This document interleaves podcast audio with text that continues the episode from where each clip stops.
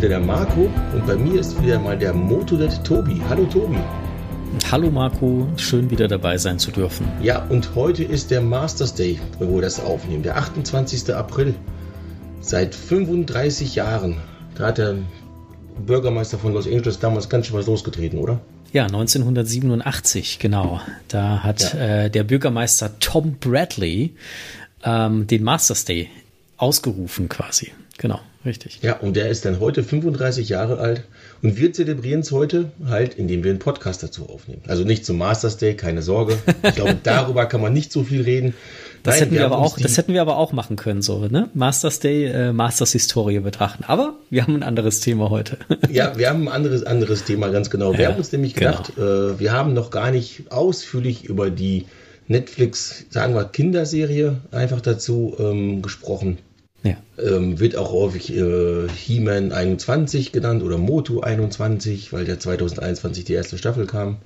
Ist jetzt irgendwie, wenn man drei, wir haben drei Serien, die He-Man and the Masters of the Universe heißen, dann muss man natürlich irgendeine Abkürzung finden, äh, irgendeine Bezeichnung finden. Kinderserie finde ich da auch mal ein bisschen abwertend eigentlich. Auch CGI, CGI. CGI-Serie ist die, genau. die CGI-Serie und die klassische, äh, ja, oder klassischen Stil-Serie. Die beiden neuen könnte man eventuell sagen dazu, ja. Sagen wir CGI-Serie. Klingt auf jeden Fall besser als Kinderserie. Da muss ich mich nämlich nicht schlecht fühlen, dass ich die gerne schaue. da bist ja. du nicht der, der Einzige, lieber Marco.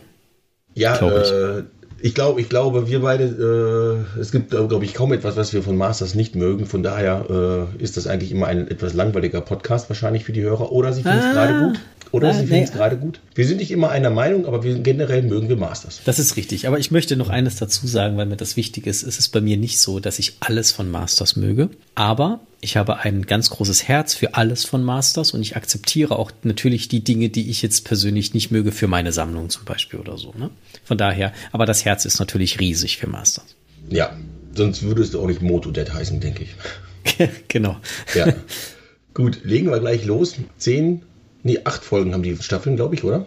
Ah, die erste hat zehn, die zweite hat acht. Ah, okay. Dann dann, ich, ich weiß noch, ich war verwundert, als die Staffel 2 nach acht Folgen äh, vorbei war, weil ich im Kopf mhm. hatte, dass die eigentlich zehn gehen, aber mich okay, habe ich mich vielleicht vertan. Gut. Ja. Ähm, ja. Okay, zehn Folgen, Staffel 1. Handlung. Was ist da passiert, Tobi?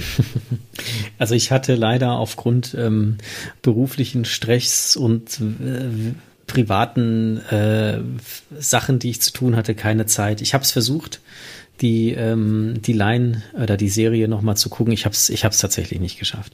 Ich habe viel Arbeit momentan und ähm, sowohl auf der Arbeit als auch für Motodate. Ich hoffe, ich krieg's noch hin. Und wenn nicht, liebe Hörer, dann verzeiht mir, wenn ich einen Fehler einbaue. Ich habe die Serie dreimal gesehen bis jetzt, aber es ist natürlich schon ein bisschen her. Ähm, los geht das Ganze mit einem, ja, mit einem Eindringen einer, einer Kriegerhexe, die sich als Tila herausstellt in den königlichen Palast und ähm, sie klaut dort das Schwert, äh, das Schwert der Macht, äh, von dem sie noch nicht weiß, was für eine Bedeutung das hat und ähm, geht dann ähm, in das Tigerdorf, ja, ähm, wo Gringer und seine Familie wohnt, wo auch Adam ein Teil dazu davon ist. Und ähm, ja, da, dort geht eigentlich so der richtige Plot los. Dort ähm, wird, findet Adam heraus oder beziehungsweise die neuen Freunde finden heraus, ähm, was das überhaupt für ein Schwert ist. Und die Geschichte von He-Man nimmt ihren Lauf. Es geht dann weiter, dass äh, Keldor, äh, relativ am Anfang auch schon äh, der, der ersten Teile, ähm, gezeigt wird. Also wir haben eine Keldor Origin in dieser, äh, in dieser Serie. Und ähm, man sieht auch, wie Keldor sich in den Bann des Bösen begibt. Also er ist, glaube ich, per se kein guter, aber er wird immer böser und immer verrannter in seine, seine Vorstellung, was er machen will und bis er dann halt irgendwann zu Skeletor wird. Habe ich irgendwas vergessen bis jetzt? Ich weiß es gar nicht. du hast ein paar Punkte tatsächlich vergessen, die sind allerdings wichtig für Charaktere und deren Entwicklung, auf denen wir natürlich auch noch eingehen werden. Aber äh, ansonsten war das bisher gut. Genau, genau. Aber wir, wir, wir reden ja erstmal über die Grundhandlung, ja, und dann glaube ja, ich, können genau. wir ja noch ein, ein, Stückchen tiefer reingehen. Also von daher, genau. Ähm, irgendwann kommt dann auch Orko der Große ähm, ins Spiel, eine, ähm, eine äh, eine, eine Neuinterpretation unseres geliebten Orkos, ein Roboter, also kein Lebewesen mehr, aber mit ganz viel Herz. Ähm, definitiv auch sehr, sehr spannend, wie er inszeniert wird und wie er eingeführt wird. Das hat mir sehr gut gefallen. Ja, und im Prinzip ähm, geht es äh, meiner Meinung nach in der ersten Staffel wirklich darum, ähm, äh, die einzelnen Charaktere, also von, von, von, von Adam He-Man, ähm, Tila, Duncan, ähm, aber auch die Evil Warriors, Caldor und ähm, Skeletor, Beastman, Evelyn, Cronis, ähm, äh, beziehungsweise dann später Trapjaw einzuführen. Und das wird für mein Empfinden, ähm, und ich bin ja definitiv nicht die Zielgruppe dieser Serie, grandios umgesetzt. Und ähm, ja, ähm, dann haben wir die letzten drei Folgen, die für mich ähm, ausschlaggebend sind äh, für, für diese erste Staffel, und zwar Folge 8, die Ruhe vor dem Sturm.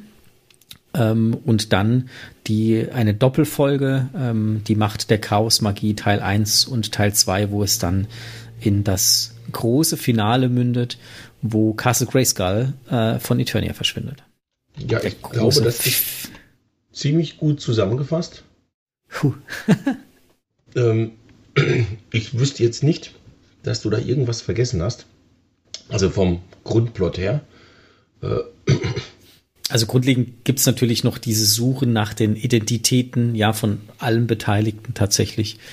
Ähm, und ähm, äh, die Entwicklung, äh, wie sich die Gruppierungen zusammenstellen, auch die Problematik mit Randor äh, wird darauf eingegangen. Aber wir kommen ja noch auf die einzelnen Charaktere und deren Entwicklungen. Ähm, und ich denke, die Staffel 1 war eine sehr, sehr, also in meinem Empfinden eine wirklich sehr gut ähm, dargestellte und umgesetzte Einführung in diese neue Masters-Welt, wo ja auch vieles anders ist, wo ja alle äh, quasi die Kraft haben ähm, ähm, durch das Schwert äh, können sich die ja, Heroic Warriors ja alle verwandeln. Ja, und ähm, das ist eine sehr, sehr spannende Geschichte. Und mir persönlich gefällt das sehr gut, dass äh, nicht nur He-Man äh, die Möglichkeit hat, sich zu verwandeln, sondern die Good Guys alle zusammen. Das ist eine, ein sehr schöner Ansatz. Definitiv. Wir kommen da in, bei den Charakteren noch genauer drauf, denn auch die Verwandlung ist ja äh, was Spezielles quasi. Mhm. Ähm, gehört ja quasi, ist ja, ist ja quasi eine Entwicklung, ähm, nur halt auf eine etwas andere Art. Machen wir gleich mit Staffel 2 weiter. Kriegst du die auch noch auf die Reihe? Ähm, ja, die war ähm, sehr unterhaltsam ähm, auf alle Fälle und äh, ich musste sehr viel lachen bei Staffel 2. Ähm, ja, äh, im Prinzip geht Staffel 2 direkt da weiter, wo Staffel 1 geendet hat. Also Staffel 1 verschwindet ähm, Castle Grayskull ähm, wird äh, weggezaubert, ich nenne es jetzt einfach mal so, von der, ähm, von der Sorceress und landet im Himmelskönigreich Avion. Nicht Avion, Avion. Ja, das äh, ist wichtig. mhm. Wo Stratos der, der Herrscher ist und ähm, dann im Prinzip ähm, als allererstes He-Man zu einem Turnier mehr oder weniger herausfordert ähm, wo sie so wie Sonic the Hedgehog so ein bisschen durch Ringe springen. Äh, Finde ich sehr, sehr witzig gemacht und auch wie He-Man dann weiter seine Fähigkeiten entwickelt und so ein bisschen Silver Surfer mäßig auf dem Schwert reitet dann. Also es sind viele witzige Momente mit dabei und ähm, er verliert dieses Turnier, aber ähm, Stratos und He-Man sind dann auf Augenhöhe. Ich würde nicht sagen, dass sie d'accord gehen mit allem, ähm, aber sie sind auf Augenhöhe und ich glaube, sie geben sich sogar die Hand. Ähm, genau. Ähm, ja, dann entwickelt sich die ganze Geschichte weiter. Es gibt ein ähm, Zusammentreffen. Ähm, äh, nee, es, es wird erst noch ein weiterer Verbündeter, und zwar Man Faces, äh, gesucht in der Unterwelt. Ähm, und ähm, äh, mit Randor zusammen, also Randor schließt sich den Helden an und ähm, er weiß dann, dass Many Faces da unten ist und führt sie dann hier runter. Und ich, für mich persönlich ist Many Faces ähm, super schön umgesetzt worden. Also mir gefällt das Design von ihm und ich finde es auch spannend, dass man das Wechseln des Kopfes oder der Köpfe, der Gesichter ähm, in eine andere Achse gesetzt hat. Äh, das ist, ähm, ist ein sehr, sehr schönes und erfrischendes neues Element, finde ich. Ähm, Und ähm, ja, die, die, die, diese Folge dreht sich tatsächlich nur um den Charakter Many Faces, wo er eingeführt wird, mit welchen Problemen er halt zu kämpfen hat, mit seinem Selbst und so weiter. Gut und Böse spielen da viel eine Rolle. Randor wird gefangen genommen, in den Käfig gesperrt von ihm. Und ähm, äh, dann kommt äh, das erste äh, Zusammentreffen ähm, in einer äh, von, von He-Man und Skeletor ähm, in einem ersten Kampf. Ähm, und ähm, das findet ähm, auf einem Schnellzug statt den ich sehr schön finde. Denn siehst du von außen nur relativ kurz, aber wenn der so auf dich zufährt, ähm, ich glaube, relativ am Anfang von der Folge ist es so, ähm, dann finde ich den großartig gemacht. Ja, also das, das, das gefällt mir sehr gut. Und natürlich ähm, sind dort ein paar Szenen, wo du wirklich da sitzt und wirklich merkst, für was das gemacht ist. Ne? Also wenn He-Man und Skeletor wie in Walzer tanzen, das ist schon sehr amüsant, muss man dazu sagen. Ich, ähm, äh, ich fand das sehr unterhaltsam, aber äh, du sitzt natürlich schon als alt, alter Masters-Fan, ja, äh, als äh, Kind der 80er Jahre da und denkst so, what? es ist, aber es ist schön und es, ich glaube, wenn du da unbefangen dran gehst, ähm, dann ist das eine sehr erfrischende Geschichte. Ja, und dann werden halt weiter, weiterhin ähm, neue Charaktere eingeführt, wie Many Faces eben schon erwähnt, wie ähm, die Nima Satellibelle, ja, die ähm, äh, Gary, jetzt ist mir gerade der Name eingefallen, ähm, äh, ähm, mich so ein bisschen ähm, an den Fright Fighter erinnert, ja, der sprechen kann, aber einfach äh, eine gestörte Selbstwahrnehmung hat. Also es ist alles sehr kindlich auch gemacht und trotzdem, ähm, was diese Charaktere, die eingeführt werden, erzählen, hat natürlich eine eine schöne Tiefe und das ist, das finde ich toll, weil ich glaube auch wir Erwachsene uns da dann durchaus ähm, ja äh, äh, wiederfinden können. Weiterhin geht's dann mit einem spannenden Austausch ähm, von, von ähm, Duncan, also Man at Arms und Skeletor. Ähm, auch da ist natürlich der Geburtstag von Skeletor ähm, extremst lustig gemacht und natürlich äh, sehr albern auch dargestellt, aber sehr erfrischend auch. Ne? Also wie gesagt, es ist eine Kinderserie, es hat mir sehr gut gefallen, auch wie sie zusammen, äh, wie sie zusammen agieren. Das waren tolle Gespräche dort. Ähm, es stellt sich aber auch in dieser ganzen zweiten Staffel heraus, dass Crass, also Ram Mam, die Tochter von Ram Man, ähm, ähm, und Cress ja der eigentliche Ursprungsname von Ram Man ist. Also auch da diese, diese ähm, ja, ähm, Reminiszenzen an früher und so und an die, an die äh, komplette Masters-Geschichte finde ich ganz toll, ähm, auch in der Serie. Das muss man tatsächlich auch mal erwähnen ähm, ganz viel mit sich selber ähm, zu kämpfen hat. Sie sucht ihre Identität, sie weiß nicht, wo sie hingehört, ja, sie wird ähm, teilweise dann auch aggressiv sich selbst gegenüber und auch den anderen kriegt da, hat er halt ihre ähm, Differenzen. Ähm, und sie trennt sich dann tatsächlich ähm, von der Gruppe. Und die Gruppe kämpft erstmal alleine weiter. Und dann kommt natürlich ein, auch hier wieder ein, ein großer, großer Endkampf mehr oder weniger, ähm, sehr, sehr spannend gemacht meiner Meinung nach, wo dann auch wirklich ähm, die Guten zusammenstehen und das ähm, passiert dann, äh, ich glaube, im, äh, im, im äh, Eternus, glaube ich, äh, in den Straßen, ähm, wo sie dann kämpfen und ähm, die letzte Folge heißt die fünfte Nemesis und das hat damit zu tun, dass Crass ein Juwel auf ihrem Helm hat. Die hat ja diesen riesen dicken Helm auf. Da gibt es eine super geniale Szene, ähm, wo sie ähm, ihre Energie bündelt, ähm, wo du dann diesen Juwelen oder diesen Stein da äh, äh, siehst, der aufgeladen ist mit Chaosmagie ähm, aus ähm, ein paar Plots vorher aus der Staffel 2 und ähm, das ist unglaublich gut, finde ich, wie das gemacht ist. Und ähm, das Ende vom Lied äh, oder das Ende von der Staffel äh, ist ähm, der Teaser auf die Snake Man, die dann auch wirklich in den Straßen der Stadt erscheinen und ähm, ja, dann im Prinzip äh, die äh, dritte Partei äh, dort äh, abbilden. Und ich denke tatsächlich in der Staffel 3 ähm, wird es dann auch mit den Schlangenmenschen dort äh, weitergehen dürfen. Das war's. Liebe Hörer, falls ihr euch jetzt denkt, warum lässt der Marco jetzt den Tobi hier alles erzählen? Ich bin noch ein bisschen erkältet und muss meine Stimme ein bisschen schonen. Deswegen habe ich mir gedacht, ich schiebe den Tobi jetzt mal vor bei der Handlungszusammenfassung. ja, es ist halt ein bisschen blöd, wenn man so ein bisschen erkältet ist. Aber was soll's, wir müssen da durch. Deswegen kommt jetzt der richtig interessante Teil, nämlich die Charaktere. Die Charaktere. Wir haben ja hier tatsächlich halt, jetzt lege ich, leg ich mal ein bisschen los. Wir haben ja hier tatsächlich halt, im Prinzip hat man das Mastersverse genommen, so nenne ich es jetzt einfach mal, auch wenn es mit dem Mastersverse von Mattel ja nicht, nichts wirklich so. Ah, nee, nee, da kommt ja auch was raus. Stimmt. Okay, also wir haben das, das Mastersverse Collect genommen. Collector-Figuren kommen noch raus, ja, genau, genau. Ähm, mhm. Es, es gibt, äh, wir haben das Masterverse genommen, die ganze Geschichte alles, und wir haben das einmal in einen großen Topf gepackt und einmal gut geschüttelt. Und dann haben wir es raus, ausgekippt und dann, ach, guck mal, Ramman ist jetzt eine Frau. Ja, was soll's. So in der Art. Ja, wir haben alles neu gemacht, halten sich aber so ein bisschen an, so ein bisschen nur an früher. Also man merkt, das ist eine He-Man-Serie, aber sie ist halt nicht mehr für uns gemacht. Das du ja eingangs gesagt, die ist eigentlich nicht für uns gemacht, sondern für Kinder gemacht, für ein neues Publikum. Mhm. Deswegen, ich kann gut, gut verstehen, dass es äh, He-Man-Fans gibt, die sagen, äh, das ist nichts für mich. Du hast es erfasst, es ist nichts für dich. Es ist ein, also eigentlich ist es nicht für uns erwachsene Sammler gemacht, die seit ich, 40 Jahren auf He-Man stehen. Ja, also ich, ich glaube ähm, tatsächlich, und das muss ich jetzt einfach mal sagen, um, um, um eine Lanze, weil das hat äh, keine Serie verdient, ähm, aber diese Serie hat nicht diesen Aufschrei und Shitstorm bekommen wie Revelation. Ja, obwohl sie viel weiter, viel, viel, viel weiter entfernt ist von dem, was wir aus den 80ern kennen.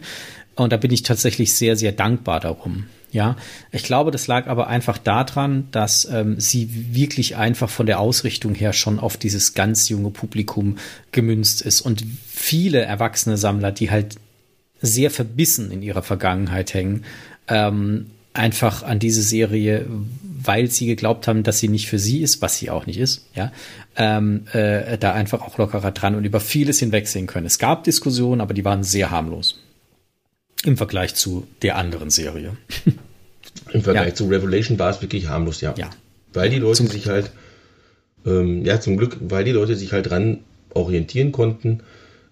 Es ist halt einfach für Kinder gemacht. Es ist für ein anderes Publikum gemacht. Hm, ähm, ja. Und fertig. Jetzt ähm, haben wir, wie, wie, gesagt, wir haben, wir, im Prinzip kriegt jeder Charakter eine Origin. Jetzt Randor mhm. hat jetzt hat keine großartige Origin gekriegt, so ein bisschen Background und sowas halt. Ist auch nicht zwingend nötig.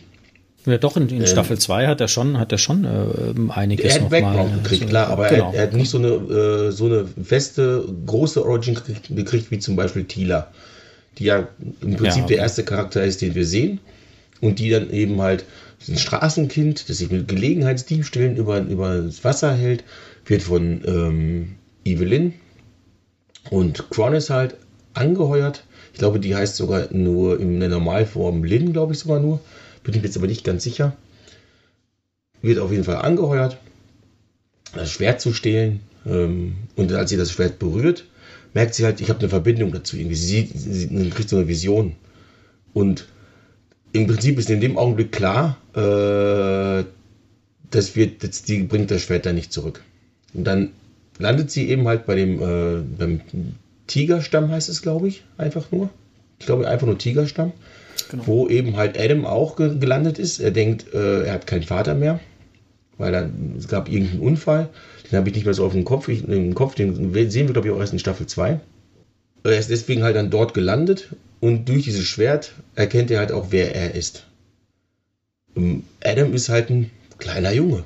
Das ist. Mhm nichts anderes. Als er sich zum ersten Mal verwandelt, fragen seine Kumpels nachher ihn am Ende so, Alter, bist du dann im Kopf auch immer noch der gleiche? Bist du der kleine Junge und nur in diesem großen Körper oder was? Und man merkt es halt an, am Anfang, als er halt He-Man wird, ist er unbeholfen. Er kriegt diese Macht, aber er weiß sie noch nicht richtig einzusetzen. Das finde ich richtig gut gemacht, weil das ist logisch einfach. Wenn du heute abends ins Bett gehst, Tobi, und morgen früh wachst du als Superman auf, dann haust du wahrscheinlich morgen früh erstmal die Tür kaputt, weil du ganz normal sie halt zumachst, aber äh, weit mehr Kraft hast und deswegen ist die Tür im Arsch. Und genau das macht der Adam da auch mit. Und das finde ich so gut. Auch Duncan. Duncan ist eigentlich am Anfang ein Böser. Also so ein Halbböser. Er arbeitet halt für die Bösen, so wie Tila. Ähm, baut da halt ein bisschen was, ist der Azubi von Cronus. Merkt dann aber, ah, Moment, äh, mit, mit, mit den Methoden komme ich doch nicht so klar und schließt sich dann eben dann halt den Masters an. Und das also äh, Crass gehört auch zum Tigerstamm. Also Ram Man später dann halt gehört auch zum Tigerstamm. Das sind die beiden einzigen, die halt schon eine Verbindung zueinander haben. Und Cringer halt. Äh, Cringer allerdings hat seine, äh, seine Klauen gezogen gekriegt und so weiter und Duncan baut ihm neue. Das sieht man auch wunderbar an dem Spielzeug. Also es ist ein, ein, ein, ein, ein richtig toller Battlecat, finde ich. Ähm, ist nur halt nichts für meine Sammlung, aber ich finde das als Spielzeug richtig toll. Ähm, der hat halt mechanische Krallen gekriegt, also oder nicht richtig mechanisch, sondern einfach halt so Prothesen quasi, die oben drüber liegen. So wie der 2000X Battlecat auch solche komische äh, Schoner drüber hatte, sag ich mal. Und wenn er sich verwandelt, wird er halt ein bisschen größer. Es wird alles ein bisschen, also diese, diese Krallen äh, kommen nochmal vorne nochmal so zusätzlich raus und sowas, also noch größere Krallen und sowas. Auch er hat dann halt die Macht.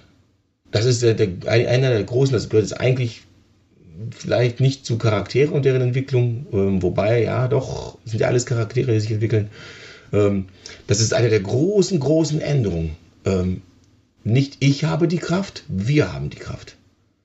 Und das ist eine wunderbare Message an die äh, Kinder. Die, die, die äh, können sich. Früher war Hiebel halt einfach der Einzelkämpfer. Also nicht der Einzelkämpfer, aber er hat den Tag gerettet. Er war derjenige, der die Lösung hatte. Ähm, ganz selten war es mal so, dass es wer anders halt war. Aber in den 130 Folgen hat locker in 90 Folgen oder sowas Hieme den Tag gerettet. Und jetzt müssen die alle zusammenarbeiten. Und das, das finde ich, ist für eine Serie im äh, 21. Jahrhundert absolut nötig. Das geht nicht mehr, äh, das geht nicht mehr so, wie man es früher gemacht hat. Man muss heutzutage tatsächlich halt, äh, wenn man schon Kollegen hat, wenn man schon ein Team hat, dann muss man tatsächlich halt das Team auch gleich behandeln. Das ist äh, in, dem 80, in den 80er Jahren Cartoon einfach halt nicht so dargestellt worden, wie es jetzt in, diesem, in diesem Cartoon dargestellt wurde. Also da möchte ich dir gerne ein kleines Stückchen widersprechen, denn ich kann mich an keine einzige Folge erinnern vom Filmation Cartoon, wo He-Man komplett alleine das Ding gerockt hat. Er hatte immer Unterstützung durch die, durch die Guten. Er hat das, also ich, ich wüsste jetzt auf ad hoc äh, keine aus dem Kopf, wo er es komplett alleine ohne Hilfe seiner Freunde hingekriegt hat. Ähm, von daher gibt's da einen, einen kleinen Widerspruch. Es ist schon so, dass He-Man ähm, größtenteils in diesen vielleicht circa 90 Folgen im Vordergrund stand, aber alleine hat er es nie geschafft. Was jetzt aber schon dieser gewaltige Unterschied ist, dass ähm, diese, dieses alter Ego Adam äh, He-Man äh, hast du jetzt halt bei fünf Leuten. Also bei, bei Adam und He-Man logischerweise. Battlecat und Grincher, okay, gut, das war damals auch schon so. Aber du hast es natürlich bei, ähm, äh, bei, äh, bei, bei Crass, bei Duncan hast du es, ja. Ähm, und bei Tila hast du es auch. Und das sind diese neuen Charaktere. Und ähm, ja, das ist dieser, dieser Unterschied. Ähm, wobei, wie gesagt, äh, früher haben sie auch zusammengearbeitet und ähm, er hätte es oft gar nicht geschafft und wäre wahrscheinlich kläglich gescheitert. Also so ganz, dass es alleine geschafft hat, das, das, das ist nicht so, aber ich weiß schon, wohin du willst. Ich finde aber, wir müssen es klar herausarbeiten, damit der Zuschauer, wollte ich sagen, schon der Zuhörer das ähm, da auch noch äh, einfach ein bisschen klarer versteht. Ja, aber ich finde es persönlich übrigens auch sehr, sehr gut, dass die Macht jetzt auch weitergegeben werden kann oder beziehungsweise geteilt werden kann, ja, und alle dann. Also ich finde diese Verwandlungsszenen finde ich großartig. Das ist wie die Power Rangers, ja, die sich auch auf einmal verwandelt haben und so. Ja, es ist eine coole Gang und das ist das, was mir, was ich sehr erfrischend finde, auch an der Serie. Ja, da gab's Kritik, ja, die war verhalten, aber ähm, die gab's, die war auch manchmal nicht ganz so schön ausgedrückt. Ich finde das einen schönen, eine schöne Wendung, ja, zu sagen so, hey, wir sind alle die Helden. Und das wurde damals nicht gesagt, obwohl sie alle die Helden waren. Ich glaube, das ist so dieser. Das, das, da, darauf wollte ich auch hinaus, letzten Endes. Natürlich hat Heeman äh, immer seine Kollegen gehabt. Und trotzdem war es häufig halt Heeman, der den logischen Einfall hatte. Ich erinnere, ich habe jetzt eine Folge halt im Kopf, ich habe nicht, weiß nicht mal, welche Folge es genau ist. Äh, Heeman ist in der Wüste und äh, muss irgendwas machen. Ich weiß nur noch, oh, Moment mal, ähm, wenn man Sand genug erhitzt, wird es zu Glas. Und dann, also steht er da und macht ein riesen Glas, Glasdingen und äh, hat dann halt das Problem gelöst. Das ist, mhm. das ist in den 80, 80er Jahren im Cartoon tatsächlich sehr häufig so. Mhm. Dass Heeman irgendeine Idee hat und was, was er zu tun hat und dann macht er das und dann hat, hat er halt den Tag gerettet. Natürlich hat er immer Unterstützung dabei. Manchmal sind, sind es auch Leute, die halt ihm sagen, äh, pass mal auf, ähm, also das kommt auch durchaus vor, pass mal auf, lass uns das auch so machen.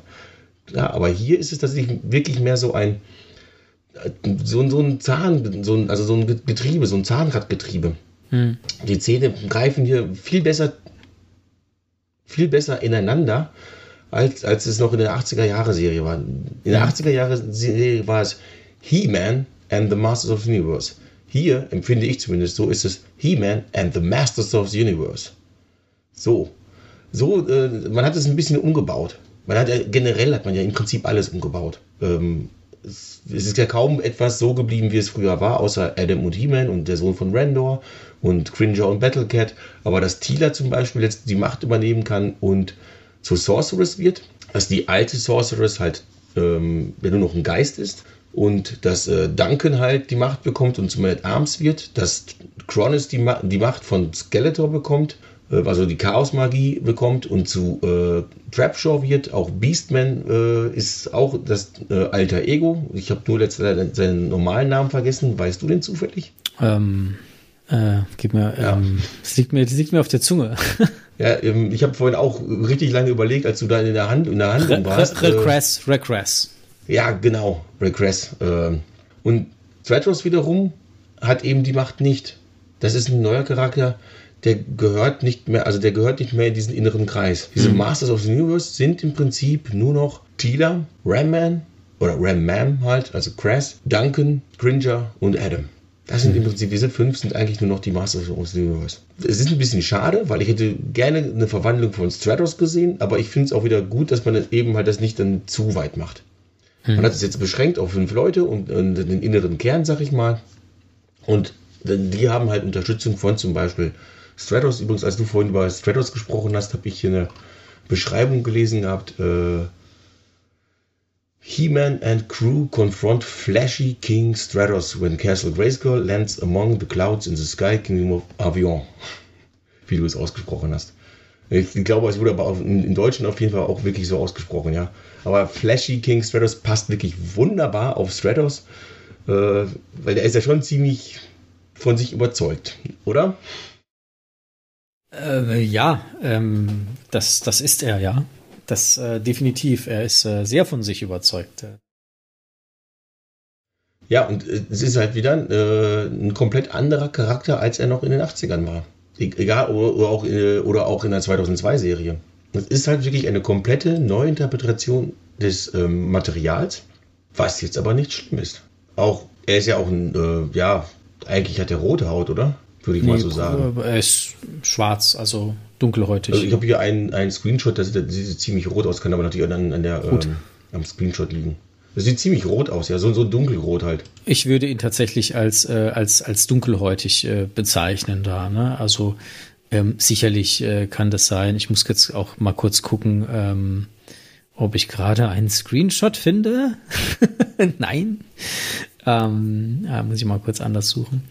Ähm, ja, das kann natürlich sein, dass er ähm, äh, etwas äh, eingetüncht ist von der Farbe. Ähm, ja, doch schon. Ja, es ist es ist so, doch doch. Es, es geht schon in die Richtung Rot. Aber ich habe ihn tatsächlich als als ähm, als ähm, schwarzen Charakter äh, empfunden. Ja, und wenn du dir das Toy anguckst, da ist er auch wirklich richtig braun. Ja, also ich, ich denke schon, dass es ein schwarzer Charakter ist, der halt nur ähm, ein gewisses Stilelement halt, wo er noch so ein bisschen, ja, äh, dies, diesen Rottouch hat er definitiv mit dabei, ja. Das ist richtig. Ja, ähm, ich habe ihn beim ersten Mal schauen auch ähm, als schwarz einfach wahrgenommen, aber jetzt auf dem Bild ja. habe ich halt gesagt, oh, da ist ein bisschen so ein ja. rötlicher Ton mit drin. Genau, genau. Aber es ist ja nicht schlimm. Also wenn wenn er ähm, äh, diesen diesen Ton, die, diese ganze Serie ist ja ähm, quasi ein Stück weit auch Kunst, ja. Also so dieses dieses übertriebene teilweise und dieses anders dargestellte, ja, auch diese diese Körperformen dann teilweise von He-Man und so weiter. Ne, das ist ja alles ein Stück weit äh, anders, wie du es auch schon oft gesagt hast jetzt. Und ähm, warum soll Stratos, wenn er einen Schwarzen darstellen soll, was du ja auch an der Gesichtsform teilweise sehen kannst, ähm, nicht dann trotzdem noch einen Rot-Touch mitkriegen. Ich meine, Skeletor hat blaue Haut, hallo. Warum denn auch nicht dann, ein, ja, ähm, ihm hier dann noch mal ein bisschen einen anderen Touch mitgeben. Ich finde das cool, mir gefällt das. Ich muss aber auch dazu sagen, ich finde Stratos vom Charakterdesign finde ich richtig schön. Der gefällt mir richtig gut. Also ich habe an keinem Charakterdesign was auszusetzen, maximal ist mir der Helm von Ram Man ein bisschen zu groß. Aber das ist, das ist Jammern auf wirklich hohem Niveau. Ja. Weil sie ist halt einfach relativ klein und hat dann so ein riesen Dingen drauf. Ja, das, das, das passt halt optisch für mich nicht so ganz. Aber das, mhm. das ist halt, wie gesagt, Jammern auf hohem Niveau. Weil, wenn man, also das das Einzige ist, was ich auszusetzen habe. Also ja, zumindest, dann, wenn, äh, zumindest wenn sie verwandelt ist, dann wird er ja größer, ne, der, der Helm. Ja, eben. ich muss, dann ich muss dazu, Kristalle halt mit drauf. Ich muss, ich muss dazu sagen, dass ähm, ich den Charakter von Ram Man ähm, absolut feier. Da war ja eine sehr, sehr starke Kritik im Fandom vorhanden. Ja, warum wird Ram Man jetzt eine Frau? Nein, das ist die Tochter von Ram Man. Das konntest du dann hunderttausendmal sagen und sie haben trotzdem noch ähm, diesen Blödsinn weitergesprochen dann oder geschrieben. Aber so ist es nun mal. Ich feiere das sehr, sehr schön. Also ich, ähm, klar, es ist schade, dass wir keinen Ram Man haben, aber ich finde es schön, dass sie hier gezeigt haben, dass oder zeigen, dass Ram Mam Cress die Tochter von Ram Man ist und sie den Namen ihres Vaters trägt. Das ist so schön durchdacht, das ganze Thema. Und deswegen vielleicht auch noch mal ganz kurz am Anfang, wo du gesagt hast, so alles in ein Dings rein und geschüttelt und gucken, was rauskommt. Ich sehe das nicht so. Das ist, das ist für mich sehr, sehr klug konzipiert alles. Ähm, so wie jetzt an diesem Beispiel von, von Crass. Ich finde das sehr geschickt gemacht, weil man eben hier diese Referenzen in die Moto-Historie reinbringt. Ja, und das hast du ja an ein paar anderen Stellen auch nicht so hart wie bei Revelation. Revelation ist ja ein Sammelsurium von 40 Jahren Moto-Geschichte. Ähm, das ist hier bei dieser Serie natürlich nicht so. Aber du hast in, in, in jedem ähm, Charakter hast du deine Referenz in die Vergangenheit. Und das gefällt mir. Und das ist, das ist durchdacht. Das ist sehr schlau und das ist gut konzipiert, finde ich. Ja, aber es stimmt schon, wenn sie verwandelt ist, das sieht schon ein bisschen aus. Und was, ach so, was ich eigentlich noch sagen wollte, das Charakterdesign der Ram Mam, also wenn sie nicht Cress ist, sondern Ram Mam ist, ist für mich das schwächste Charakterdesign. Ich finde es naheliegend, warum sie so aussieht, kann das nachvollziehen. Aber das ist das Charakterdesign, was mir am wenigsten gefällt, muss ich dazu sagen. Was aber nichts mit dem Charakter das an sich zu tun hat, weil den Charakter an sich feiere ich, weil er genauso geworden ist, wie er geworden ist, ne? mit dieser Hintergrundgeschichte und Name und tralala. Aber diese verwandelte Cress, ach, mit diesen Turbo-Turbinen da hinten an den Waden und so, es ist noch, es ist nicht ganz meins. Ich bin sehr gespannt, wie die Masterverse-Figur aussieht, aber ähm, so. Aber sie ist toll, sie ist toll und sie ist ein cooler Charakter und sie kann verdammt gut kämpfen. Das gefällt mir dann wieder. Ne? Das macht da wieder einiges weg. ja, ähm, ich finde, also ich finde auch ihren ihren Storybogen halt, wirklich, wie, wie du es ja vorhin in der Handlungszusammenfassung schon gesagt hast, dass sie am Ende halt ähm, quasi böse wird durch die Chaosmagie. Hm. Wobei ich würde sie vielleicht eher fehlgeleitet sagen. Ähm, wirklich böse ist sie wahrscheinlich nicht. Und sie wird sich ja wahrscheinlich in Staffel 3, denke ich mal, wieder zum Guten bekehren. Also, das wissen wir glaub, nicht. Das wissen wir nicht. Wir kennen ja das Bild. Nicht. Wir, wir, wir kennen das ja das Bild aus dem, aus dem, äh, aus dem Palast ja, das Bild, wo die Guten gegen die Bösen das Gemälde drauf sind und wo die fünfte Nemesis fehlt. Und die fünfte Nemesis ist definitiv jetzt geworden am Ende der zweiten Staffel Ram Man. Das ist die fünfte Nemesis geworden. Das heißt, dieses Bild, wenn du das jetzt wieder malen würdest oder ergänzen würdest, wäre jetzt vollständig. Vielleicht hat sie diesen Wechsel, so wie Duncan zu den Guten gekommen ist, jetzt im Ende der zweiten Staffel hingelegt. Das sind Spekulationen. Das werden wir sicherlich herausfinden. Vielleicht kommt sie aber auch wieder zurück. Wir wissen es noch nicht. Also ich glaube, dass in einer Kinderserie, wenn man einen Charakter zeichnet als guten Menschen und so weiter, dass der dann nicht dauerhaft böse sein wird. Die ist jetzt sauer, weil sie halt auch ein paar Sachen im falschen Hals gekriegt hat, weil äh, Skeletor sie beeinflusst hat und so weiter. Äh, und deswegen ist sie jetzt erstmal kurz. Ich, ich, denke aber, dass sie, keine Ahnung, wie viele Folgen jetzt die neue Staffel kriegt, sagen wir auch mal wieder acht. Die Snake Men werden da ein Thema sein, ganz klar. Also da gehen wir wohl beide von aus. Und ähm, Ram Mam oder Crass wird sich aber am Anfang relativ schnell wieder auf die Seite der Guten stellen. Das wird jetzt so ein kleiner Arc sein oder vielleicht auch erst am Ende der Staffel, könnte auch sein. Aber ansonsten denke ich, dass, dass wir sie nicht dauerhaft auf Seiten der Bösen Ja, das, äh, das, ich denke, das, werd, das werden wir sehen. Ne? Ich denke, es kann, es kann alles passieren. Vor allem, weil sie halt auch immer so mit sich ähm, zu kämpfen hatte, weil sie nie wusste, obwohl sie, obwohl es ihr gut ging, ja, beim Tigerstamm und auch bei den Masters ging es ihr ja gut, es ging ihr nie schlecht. Sie hat aber immer mit sich gehadert, sie hat sich nie zugehörig gefühlt. Ähm, ja, das gibt mir natürlich schon so ein Stück weit die Tendenz, dass sie vielleicht wirklich bei den Evil Warriors bleibt. Äh, aber ähm, ja, gut, wir werden es sehen. Ne? Also ich glaube, das kann so oder so ausgehen. Meine Tendenz ist, dass sie, wenn sie nicht immer dort bleibt, dass sie sehr, sehr lange dort bleibt und vielleicht dann gerettet wird. Ja, aber ich weiß nicht, ob sie freiwillig äh, zum jetzigen Zeitpunkt zurückkommt. Ich bin gespannt. Ich Wer auch. von uns beiden am Ende recht behält. Wir vielleicht gar keiner. Sicherlich zu, vielleicht, vielleicht auch gar keiner, ja. Natürlich kann in, im 21. Jahrhundert, 2022, ist auch in der Kinderserie eine Menge möglich. Das, das darf man nicht vergessen. Das, äh, früher wäre es spätestens am Ende der Folge halt so gewesen, alles wieder gut. Aber heutzutage kann es tatsächlich halt auch mal länger dauern oder gar nicht wieder gut werden.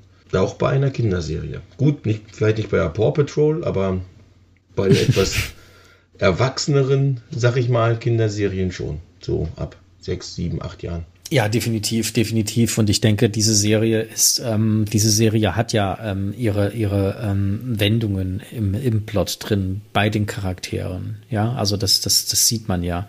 Ähm, und ähm, warum nicht? Warum nicht? Ich glaube, ich glaube, mit dem, was, was Cress an, an Zweifeln hatte, was ja auch wirklich klar und deutlich gespielt wurde in dieser Serie, ähm, ist das auch für ein Kind verständlich, dass sie jetzt zu der anderen Fraktion gehört. Ne? Ob das dann gefällt oder nicht, aber ich glaube, nachvollziehbar wäre es, weil es halt vor, weil es halt seit der ersten Staffel wurde diese, wurde dieser, dieser Wechsel ja aufgebaut. Über zwei Staffeln hinweg hat sich dieses Thema gezogen, bis es dann da quasi final, jetzt bis jetzt final geendet ist.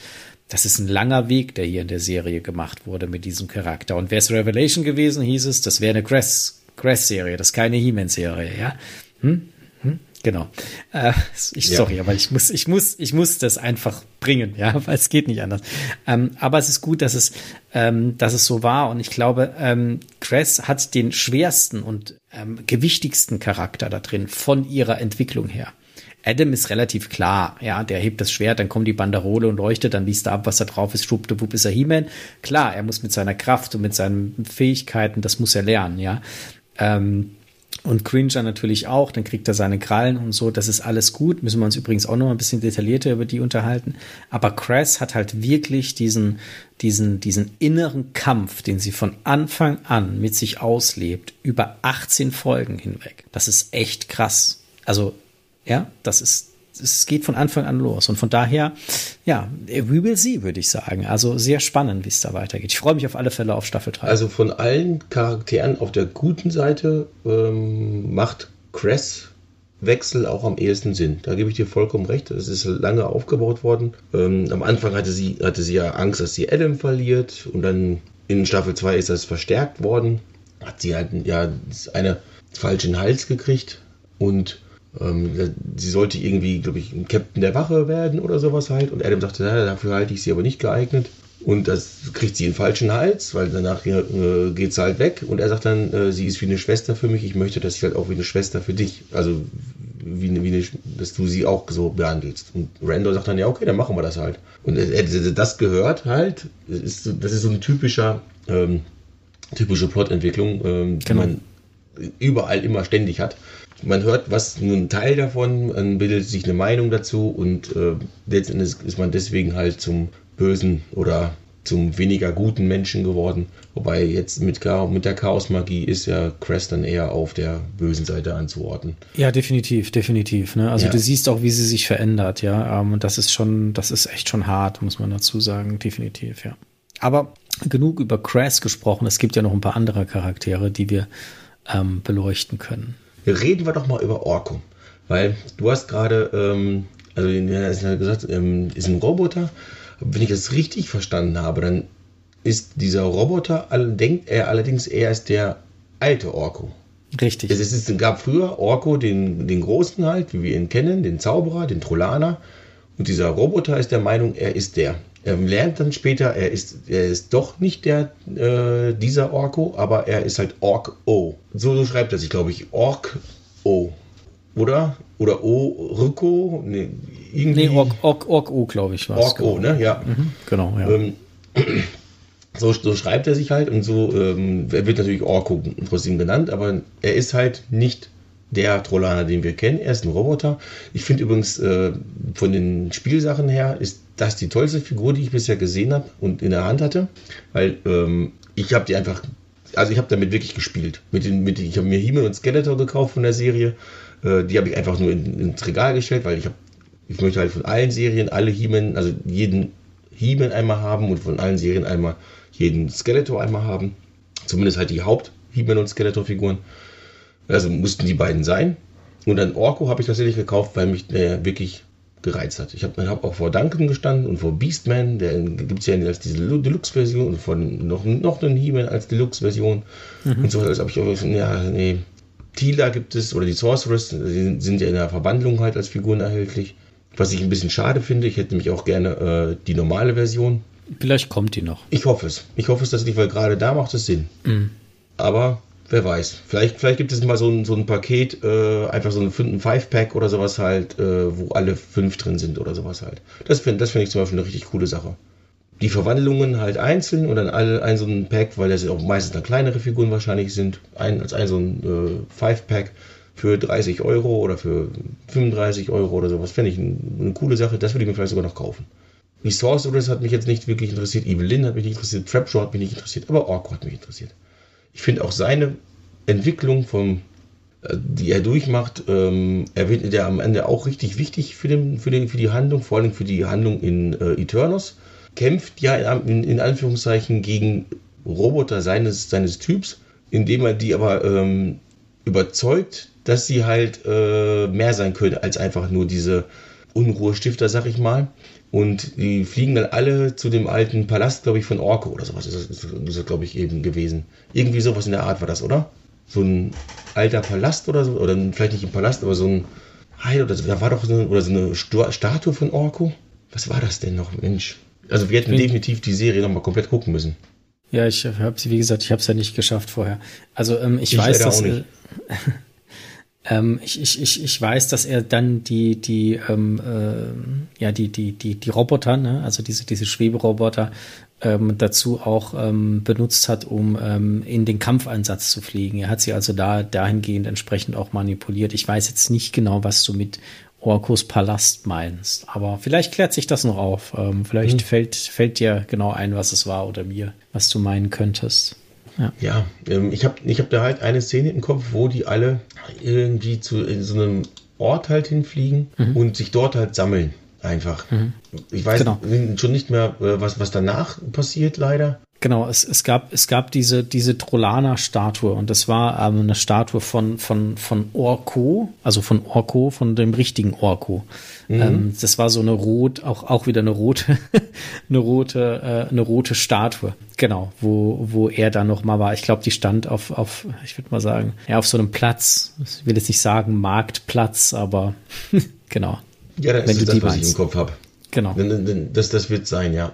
Aber das Interessante ist, ähm, als Orko ja eingeführt wurde, ich habe ja ähm, immer so am Anfang so ein bisschen das Gefühl gehabt, er ist so ein kleiner Bibliothekar. Und ähm, aber er konnte dort schon ein bisschen zaubern. Ja, also das, das fand ich sehr, sehr süß, dass dieser kleine Roboter, der sich als Orko verkleidet hat, weil er geglaubt hat, dass er Orko ist, dann trotzdem irgendwie so ein bisschen, ja, so ein bisschen zaubern kann und äh, sich als großer Zauberer gefühlt hat. Das ist auch wieder eine schöne Reminiszenz an diverse Orko-Interpretationen aus den 80er Jahren.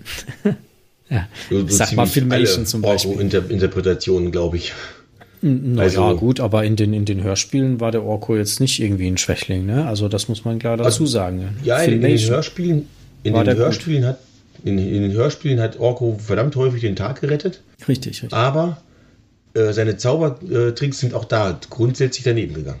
Ja, aber äh, sind wir mal ganz ehrlich, hm? dieses, dieses Orko ist ein schlechter Zauberer, ist definitiv Filmation. Ja, natürlich. Ähm, aber auch, auch im 2000X-Cartoon, äh, da gab es sogar eine ganze Folge darüber, wie äh, Orko halt der Meinung ist, er ist zu nichts nutze und äh, die Sorceress ihn dann halt quasi äh, sagt, nein, komm, du bist doch sowas zu gebrauchen und dann äh, Lessons hieß die Folge, glaube ich und dann merkt ihr einfach, okay, ähm, vielleicht sind meine Zauber nicht immer alle da, wo sie hingehören, aber ich kann trotzdem was äh, zum Erfolg beitragen. Fand ich eine ganz tolle Folge, weil sie eben Orko halt auch ein bisschen ähm, Hintergrund und ein bisschen zu tun gegeben hat.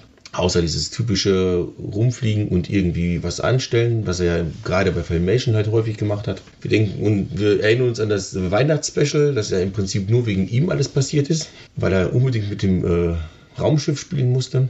Aber lassen wir das, bleiben wir bei Orc O. Bleiben wir bei Orc O. Ich, also ich, das, ist, das ist aber tatsächlich wieder so, wie, wie du vorhin schon gesagt hast, diese ganzen äh, Hinweise auf früher, aber doch nicht so wie früher. Also im Prinzip ist das, was wir jetzt hier haben, Adam ist Adam, Randor ist Randor, Tila ist Tila und so weiter, aber viele Charaktere sind halt dann irgendwie äh, wie Ram Mam ist die Tochter von Ram Man, äh, Orc O ist halt ein Roboter, der sich für den großen Zauberer hält und sowas. Das haben wir ganz, ganz viel dabei, ähm, wobei das sind die beiden einzigen, die mir jetzt gerade auf Anhieb einfallen, ähm, leider. Ähm, aber das haben wir halt durchaus da, dabei, die ähm, das halt Weiterentwicklung von Charakteren sind. Oder? Na, ich würde, ich aber die trotzdem so halt die die, die trotzdem halt auf dem Alten aufbauen. Eben weil Tochter, weil äh, ich bin, ich bin der alte, ähm, ich ich bin eine Reinkarnation in Anführungszeichen äh, von dem alten Zauberer und so weiter. Also es ist eine Fortführung quasi. Man hat den alten Zauberer rausgenommen und hat den neuen Zauberer reingemacht, der sich halt für den alten Zauberer hält. Aber ähm, im, im, Prinzip verhält sich äh, dieser Orko halt genauso wie äh, der sonstige Orko sich auch verhalten hat. Ja, er hat ihn ja studiert. Also, ähm, aber ich, ich, ich tue mir so ein bisschen schwer damit zu sagen, es ist eine Weiterentwicklung. Ich sehe auch in Adam keine Weiterentwicklung. Ja, ich finde Adam schön. meine ich auch nicht. Okay. Ich, meine, ich meine tatsächlich halt nur einzelne Charaktere wie eben Grass, die halt die Tochter von Raman ist. Man hat äh, also nicht einfach die alten Charaktere wieder genommen und hat sie äh, wieder aufgewärmt quasi, sondern man hat manchen Charakteren einfach mehr, mehr gegeben. Äh, Man at Arms ist jetzt eben halt nicht mehr der äh, Stiefvater von äh, Tila, sondern er ist jetzt halt einfach nur ein Waffenschmied. Man oder, diesen, oder, diesen, oder der Vater von Tila, wie bei Revelation. Oder der Vater von, von Tila, wie bei Revelation, aber bei, ähm, aber bei äh, 2000X äh, weiß man es nicht, aber da wird der Fisto gem gemutmaßt. Also da gibt es einige Theorien äh, dazu, aber ähm, hier ist das definitiv nicht, weil genau. dafür ist er viel zu jung ganz ja. klar. Die, die fünf sind eher alles Kinder. Ja, ja Ju Jugendliche würde ich sagen schon. Sie wird zu Teenager. Ja, sagen, oder sagen wir Jugendliche, ja. Äh, wobei wir Cringe da mal außen vor lassen, der ist halt definitiv erwachsen. Am Anfang habe ich übrigens gedacht, als äh, Adam da mit diesem kleinen äh, Tiger runterfällt, dass das Cringer sein soll. Ja, ich, ich, glaube, das haben die auch mit Absicht gemacht. Ja, das ja. haben die wirklich mit Absicht gemacht, damit die alten Hasen wie wir denken, oh, ist das ein süßer Cringer. Und dann auf einmal kommt da dieser alte Sack her und so und das ist der älteste von allen. Ja, also ich, ich fand es wirklich genial. Auch wie er halt gegen diese, ähm, diese Wilderer vorgegangen ist und so und sich gegen die verteidigt hat später, mit, als er die Krallen halt äh, dann auch wieder gekriegt hat und sowas. Also ähm, es, es, da steckt einfach eine Menge Potenzial drin. Und wie man sieht, wir halten uns jetzt ganz lange bei Charaktere und deren Entwicklung auf, aber da ist auch so viel Potenzial drin, weil, ja, allein schon, wie du gesagt hast, äh, Stratos, ähm, diese, diese, dieser ganze Konflikt mit He-Man, und ähm, dieser Konflikt basiert darauf, dass die seine Statue kaputt gemacht haben, als dieses äh, Castle Grayskull halt so angeflogen kommt und nicht rechtzeitig bremsen kann. Und sie werfen die Statue um und deswegen ist der Stratos richtig böse und will die ja. sogar umbringen. Also hinrichten lassen. Und Heeman ja, äh, fordert ihn dann halt zu diesem einen Wettkampf halt raus, ja. bei dem er eigentlich komplett keine Chance hat, weil er kann nicht fliegen aber er schafft es halt trotzdem irgendwie, äh, weil äh, Stratos ist dabei auch relativ überheblich bei dem Dingens, weil er halt sagt, komm, ich habe das noch nie verloren und so, ich kann fliegen, er nicht, äh, komm, das, das packe ich locker. Sieht man, er fliegt manchmal so auf dem Rücken oder sowas halt. Und dann äh, sieht er halt, oh, mein Gott, der hat doch was drauf. Und dann macht er halt wieder äh, richtig, er gewinnt halt auch, aber am Ende äh, hat er den Respekt von He-Man oder, oder für He-Man gewonnen oder die beiden gegenseitigen Respekt halt äh, erlangt. Das, das, das reicht auch vollkommen. Das reicht vollkommen. Himmel muss nicht immer alles gewinnen. Ne? Es reicht, wenn man den, den, äh, den Respekt halt bekommt. Ich erinnere mich äh, an eine Szene aus Fast and Furious. Ich weiß nicht mehr aus welchem Teil. Ja, ja, ich, ich, äh, die, das ist, diese, das ist, diese das, Reihe. Das, das, ist aber schon hart jetzt, ne, Fast and the Furious zu zitieren bei Masters. Huh. Okay, mach mal. ja, aber, aber, aber trotzdem. Ähm, hier, äh, Vin Diesel, ich glaube, Dominic Toretto heißt der, glaube ich, in Fast and Furious, muss da äh, mit einem uralten Auto ein Rennen gegen ein richtig gutes Auto fahren. Ähm, gewinnt dieses Rennen tatsächlich, indem er halt diesen äh, Wagen einfach komplett kaputt fährt und sowas halt und gewinnt dieses Rennen. Und der äh, Verlierer sagt halt, ja, hier hast du meinen Schlüssel, das, ist, das sind die Regeln. Und er gibt den Schlüssel zurück und sagt, nee, dein Respekt reicht mir. Und das, daran erinnert mich das, an diese eine Szene. Das ist die einzige Szene in diesem Film, an die ich mich erinnern kann. Äh, nach dem dritten Teil von Fast and Furious habe ich quasi aufgehört, die wirklich zu schauen. Ich habe sie zwar alle gesehen, außer den neunten, den aktuellen, aber ich kann mich an kaum was daran davon erinnern. Die ersten drei kann ich fast mitsprechen. Die okay. waren nämlich noch gut. Aber egal, lassen wir das jetzt lieber. Wir sind bei Masters. genau. Ich finde den Vergleich äh, für dich faszinierend, äh, wie, du, wie, du, wie du darauf kommst. Ähm es ist ja kein Vergleich, es ist eine Erinnerung. Ja, ähm, ja, Mich hat ja, das aber, wirklich aber halt das, sehr an diese Szene erinnert. Ja, ja, genau, dass, dass du halt hier eine Parallele äh, ziehst, ist, ist, ist aber sehr spannend, ja, und von daher ähm, ist das ja auch gut. Ähm, dafür hast du auch meinen Respekt, mein Lieber. ähm, ich danke gut, dir. Bitte, bitte. Ähm, ja, ähm, also, äh, wo waren wir jetzt eigentlich? Weil ich bin jetzt von Fast and Furious etwas konfus. Es tut mir leid bei, bei ähm, welchem. Wir waren, jetzt, wir waren jetzt nur bei Stratos gerade. Okay, wieder, und wieder bei, bei Stratos. Bei, diesen, bei dieser Auseinandersetzung halt mit den Masters. Genau, und dann ähm, mit, der, mit, der, äh, mit, der, mit, der, mit der zerstörten Startwelle. Und so bist du auf Fast and the Furious gekommen, weil er nicht mehr bremsen konnte. Jetzt haben wir den Kreis geschlossen, genau. ja, er war zu weil schnell. Castle Grace, weil Castle Grayskull nicht mehr, nicht mehr äh, bremsen konnte, genau. Oder nicht schnell, nicht schnell genug bremsen konnte. Haben sie die Statue zerstört, aber ich bin auf Fast and Furious gekommen wegen dem Rennen, wo am, an, am Ende die sich gegenseitig respektieren. Genau. Darum, äh, weil wir wissen nämlich von Fast and Furious, es gibt zwei Sachen, die sind ganz wichtig: Respekt und Familie. Ganz klar, da gibt es etliche Memes dazu, wo einfach nur ein Bild von Vin, Vin, Diesel ist und wo er einfach nur Family sagt. Und das ist immer die Antwort auf alles. Ich habe, wie gesagt, ich habe keine Ahnung, wie der Film weitergeht. Irgendwas mit einem entführten Kind oder so. Ähm, aber was auch immer. Aber an diese Szene hat mich das halt einfach erinnert. Okay. Gut, gut. Ich schaue tatsächlich nicht nur He-Man und Star Trek und Star Wars. Äh, ich, ja, ich, ich, schaue tatsächlich auch mal. Ich, ich, auch ich schaue tatsächlich auch mal andere Filme, so die überhaupt nichts damit zu tun haben. Ich, ich habe, ja. Darüber muss ich nicht podcasten, darüber muss ich nicht schreiben, die kann ich einfach so gucken. Ich, ich habe ich hab, ähm, äh, tatsächlich äh, letzte Woche mir The Batman gekauft und ähm, können wir auch mal einen Podcast drüber machen. Großartig. Ich bin ja auch großer Batman-Fan, wissen die meisten nicht, aber so, kommen wir wieder zurück zu den Masters of the Universe. Ich, ich würde mich gerne noch mit dir, bevor wir zu dem Bösen kommen, ich würde mich gerne noch ganz, ganz, ganz, ganz furchtbar gerne über Tila ähm, unterhalten und über Tila als die Sorceress, weil ähm, ja, Tila und die Sorceress. Definitiv krasser Charakter. Ähm, also, dass Tila irgendwann mal zu Sorceress wird, das ähm, haben wir ja schon in Filmation kennengelernt. Äh, das haben wir in den Hörspielen gehört, wobei da ging es immer nur um Tochter sein und sowas halt. Und das haben wir in Revelation jetzt ja gesehen. Und hier ist es halt auch so. Wir wissen natürlich noch nicht, also zumindest habe ich das jetzt nicht im Kopf, woher sie äh, zur Sorceress wird. Ob sie äh, da diese Verbindung Sorceress ist ihre, also die alte Sorceress ist ihre Mutter, ob dieses, ob die, ob es die da auch gibt. Das habe ich jetzt nicht im Kopf. Ähm, die, die, die alte Sorceress, also die in dieser Serie ist, ist übrigens die Eldress. Ja, ich habe das, ich habe glaube ich vorhin auch Sorceress gesagt, aber das ist die Eldress. Um das einfach mal zu korrigieren. Und Tila, ja, stimmt. Tila ist die Sorceress. Ja, stimmt. Naja, sie hatte ja, sie hatte ja in der ersten Folge, in den ersten Sekunden der Serie schon ähm, Kontakt zur Eldress, äh, zur Macht. Ja, sie hat ja diese Stimme im Kopf, die sie dann zum Tigerstamm führt. Ähm, und äh, das ist ihre Bestimmung, ähm, die Sorceress zu werden. Also da ist auch dieses Bestimmungsthema drin. Sie ist halt nur mal falsch abgebogen. Und dann äh, mit dem falschen Anhalter, also Skeletor und seine Konsorten, äh, Evelyn und äh, Cronus, ja, äh, äh, ja, durch die Lande gezogen. Sowas kann ja auch im realen Leben bei dem einen oder anderen Menschen mal passieren, dass er halt mal falsch abbiegt und dann wieder auf die gerade Spur kommt. Also so, so sehe ich das aus, aus dieser Sache. Aber auch hier bei ihr, als sie dann die Fähigkeiten, sich in die Sorceress äh, zu verwandeln hat, sträubt sie sich dagegen. Ähm, ja. wir, wir, wir haben nicht einen ähnlichen Charakterplot wie bei Crass, aber wir haben einen, ich würde mal sagen, recht verwandten Charakterplot, nämlich die Suche nach dem eigenen Ich.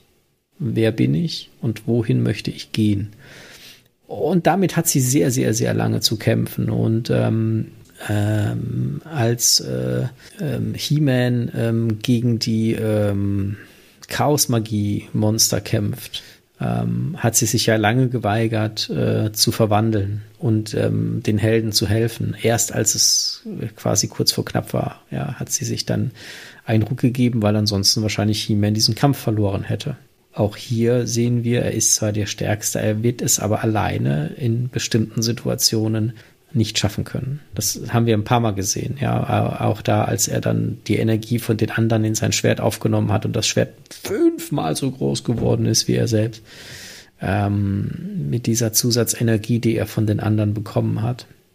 Zurück zu Sorceress. Sie hat sehr lange mit sich selber kämpfen müssen. Also A, auch am Anfang schon, als sie im Tigerstamm war, wo sie total unsicher war, wo sie gesagt hat, irgendwas hat mich hierher geführt dann aber gegen die Bösen gleich gekämpft hat, als sie sich befreit hat aus dem Kerker im, im Tigerstamm. Also das war immer so ein Hin und Her. Und als sie halt diese Sorceress-Fähigkeiten hatte, wirklich auch dieses, oh Gott, ich will eigentlich diese Verantwortung gar nicht haben. Ja, wie gehe ich denn überhaupt damit um, etc. pp. Wir haben es alle gesehen. Ähm, Finde ich sehr spannend. Und auch hier ist man wirklich auf eine Charakter, also meiner Meinung nach, meiner Ansicht nach auf eine Charakterentwicklung gegangen, die für eine Kinderserie, für diese Zielgruppe ähm, schon sehr, sehr tief ist. Ja, also Crass, unglaublich tiefe äh, äh, äh, Charakterstory, die da hinten dran ist. Wir reden über eine Kinderserie, wohlgemerkt. Ähm, äh, bei Sorceress auch. Definitiv. Also Tila ist nach Crass oder mit Crass, sage ich lieber mal, äh, der tiefste Charakter, der den tiefsten Plot kriegt.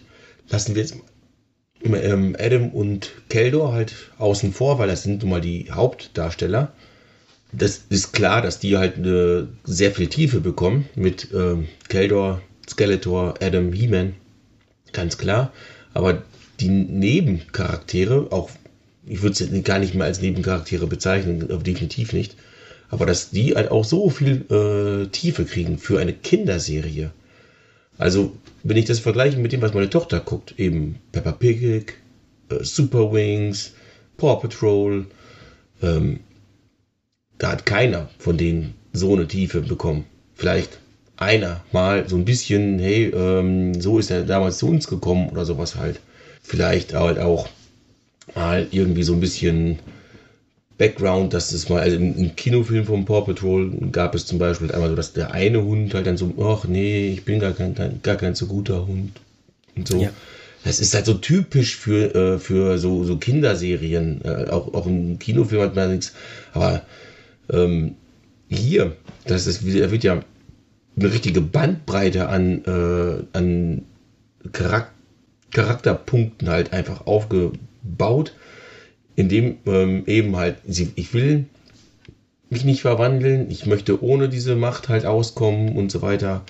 Und dann äh, haben wir halt Crash noch, noch dazu, die dann halt am Ende halt ähm, zum Bösen halt ähm, wechselt indem sie aber halt erst vom Bösen auch manipuliert wird und so weiter. Also Skeletor hat dann definitiv ähm, eine große Mitschuld daran. Äh, dann dazu dann eben halt diese Missverständnisse, die sie halt dann mit Adam hatte und, äh, und Skeletor nutzt das noch wunderbar aus. Also der hat sie schon richtig dahin geführt. Weil er steckt ja auch irgendwie in ihrem Juwel äh, oben drin. Ja. Ir irgendwie so war das doch, oder? Der stirbt doch in der einen Folge aber seine, seine Essenz geht in diesen äh, Kristall über, weil der eben halt äh, aus Chaosmagie besteht, oder? Ähm, ja, der, der kann halt diese Magie aufnehmen und in dem Moment verändert er halt auch seinen Träger, ja, dieser, dieser Helm. Also der ist ja, ähm, und tatsächlich, ähm, äh, wir sind wir jetzt gerade wieder auf Crest gekommen, ich weiß es jetzt gar nicht genau es ist kurz zurück zu Tila zu kommen nochmal. Also der Helm nimmt durch den Kristall die Energie auf und je nachdem, was für eine Energie in diesen Kristall halt reingeht, verändert das den Träger des Helmes, in dem Fall jetzt Grace. Aber zurück zu Tila, Sorceress. Es ist wirklich dieser, ja, wie du sagst, es ist einer der tiefen Charaktere. Das gefällt mir sehr, sehr gut. Ich bin sehr gespannt, wo, wo sie sich hin entwickelt. Wenn sie die Kraft des Sorcerers nutzt, ist sie ja unglaublich. Also ich finde sie unglaublich toll. Übrigens, Achtung, der Hintergrund des Mantels ist der gleiche, oder nicht der gleiche, aber sehr ähnlich wie bei der Hintergrund von der ähm, Godlin bei Revelation. Ein bewegendes Weltall. Sehr cool finde ich das. Das, ist, das war mir zum Beispiel noch gar nicht aufgefallen. Ähm, aber ja gut, äh, wenn du sagst, glaube ich sie sofort. Ähm, wir haben bis jetzt aber eigentlich fast ausschließlich über die Guten gesprochen. Genau, ich würde gerne mal über die Bösen sprechen. Ja, das müssen wir auf jeden Fall noch nachholen. Die Bösen. Wir haben Skeletor und Keldor. Finde ich super geil umgesetzt, wie Keldor halt äh, sein, sein, sein Machthunger halt und dann wählt er halt den, das, das Falsche quasi halt damals. Also das wird, glaube ich, auch erst in Staffel 2 gezeigt. Ähm, aber er wählt halt den, das Falsche, deswegen bekommt er den, den Stab und nicht, äh, und nicht äh, das, das Schwert, weil das, äh, das Schwert ist. Aber das, das ist auch dann der, der, Grund, warum Adam dann beim Tigerstamm landet und sowas halt. Also das ist schon alles irgendwie so richtig, das ist wie gesagt für eine Kinderserie richtig tief, alles miteinander verwoben. Aber viel mehr als das, das war mir ja von vornherein klar. Als ich Keldor gesehen habe, wusste ich, okay, das wird Skeletor sein, ganz klar. Der, wir werden jetzt auch seine, seine, kriegen seine Origin halt auch noch serviert. Und dass der, dass der, äh, der Bruder von Randor ist, äh, hat man auch relativ schnell ähm, mitbekommen. Das war ja auch ursprünglich mal geplant, ähm, dass es so halt laufen soll. Also, zumindest halt, dass Keldor der, der Sohn von, äh, der, der Bruder von Randor ist, aber bin mir nicht mehr ganz sicher. Wir hatten da in einem Podcast mal drüber gesprochen. Ich glaube, es war nicht von Anfang an geplant, dass Keldor auch Skeletor ist, aber dass Keldor der Bruder von Randor ist. So war es, glaube ich, geplant. Und, ähm, was, meinst du, hat, was meinst du damit von Anfang an? Ja, von Anfang an. Ähm, also ich, in den 80ern halt, ähm, als das Search for Keldor rauskam. Ähm, naja, da, da war ja Keldor nur im Titel. Also das war Keldor war ja nicht äh, im, im Comic vorhanden. Ja, das ist ja Search for Keldor. Ich, ich, ich habe das im Hinterkopf. Die Minicomics habe ich vor Ewigkeiten gelesen, wenn ich überhaupt alle gelesen habe. Also ich gehe davon aus, dass ich nicht mal alle gelesen habe. Ich habe äh, irgendwie aber so im Hinterkopf, dass es da, dass Randor dort seinen Bruder gesucht hat und der halt Keldor hieß. Und erst bei 2000X äh, gab es dann eben halt Keldor ähm, Skeletor und die hat man es halt übernommen. Hier hat man quasi beide, also einmal die Geschichte, Randor und Keldor sind Geschwister oder Brüder. Das ist aus dem Minicomic. Das meine ich ja. Genau. Das, das, das, das, war, das war im Minicomic drin. Man hat den Bruder von Randor gesucht, der Keldor hieß, mhm. aber da gab es die Connection zu Skeletor noch nicht.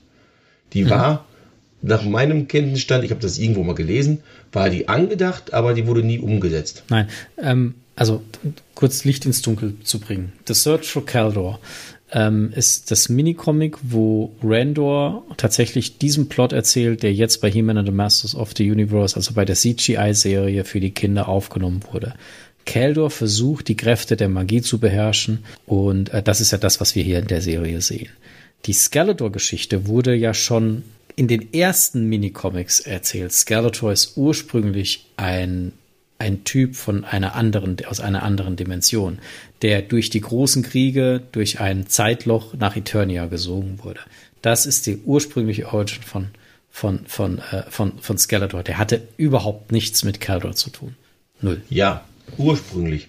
Genau. Aber wir wissen, dass nach dem vierten Minicomic man die äh, Geschichte neu gemacht hat weil da kam dann ja auch Adam dazu, dann war eben Hiebe nicht mehr der Krieger aus dem Norden, sondern es war eben, oder der Barbar aus dem Norden, sondern es war eben halt dann das alter Ego von, von Adam halt und so weiter. Und ich meine, ich meine, ich habe das kann natürlich sein, dass, dass ich da irgendeinen äh, Mist gelesen habe oder sowas. Ich weiß nicht mehr, ob es ein Forumsbeitrag war oder ein Artikel oder sowas, weil ich weiß nicht, es ist 20 Jahre her, dass ich es gelesen habe. Aber ich meine, dass man damals halt tatsächlich Keldor als äh, den, die neuen Ursprung von Skeletor aufbauen wollte, was man dann im 2000X-Cartoon ja auch getan hat. Nur da gab es dann eben diese Brüderverbindung nicht. Oder hätte es vielleicht irgendwann mal gegeben, aber das wissen wir ja nicht, äh, weil der Cartoon ja eingestellt worden ist, bevor er alles erzählen konnte, was er erzählen Ja, wollte. das ist immer so die Frage, wann ist irgendein Cartoon fertig? Für mich ist 2000X fertig, fertig aus, da gibt es für mich keine Diskussion. Ja, das ist bei den, bei den Classics heißt es, die Serie ist auch nicht fertig. Ah, ist furchtbar.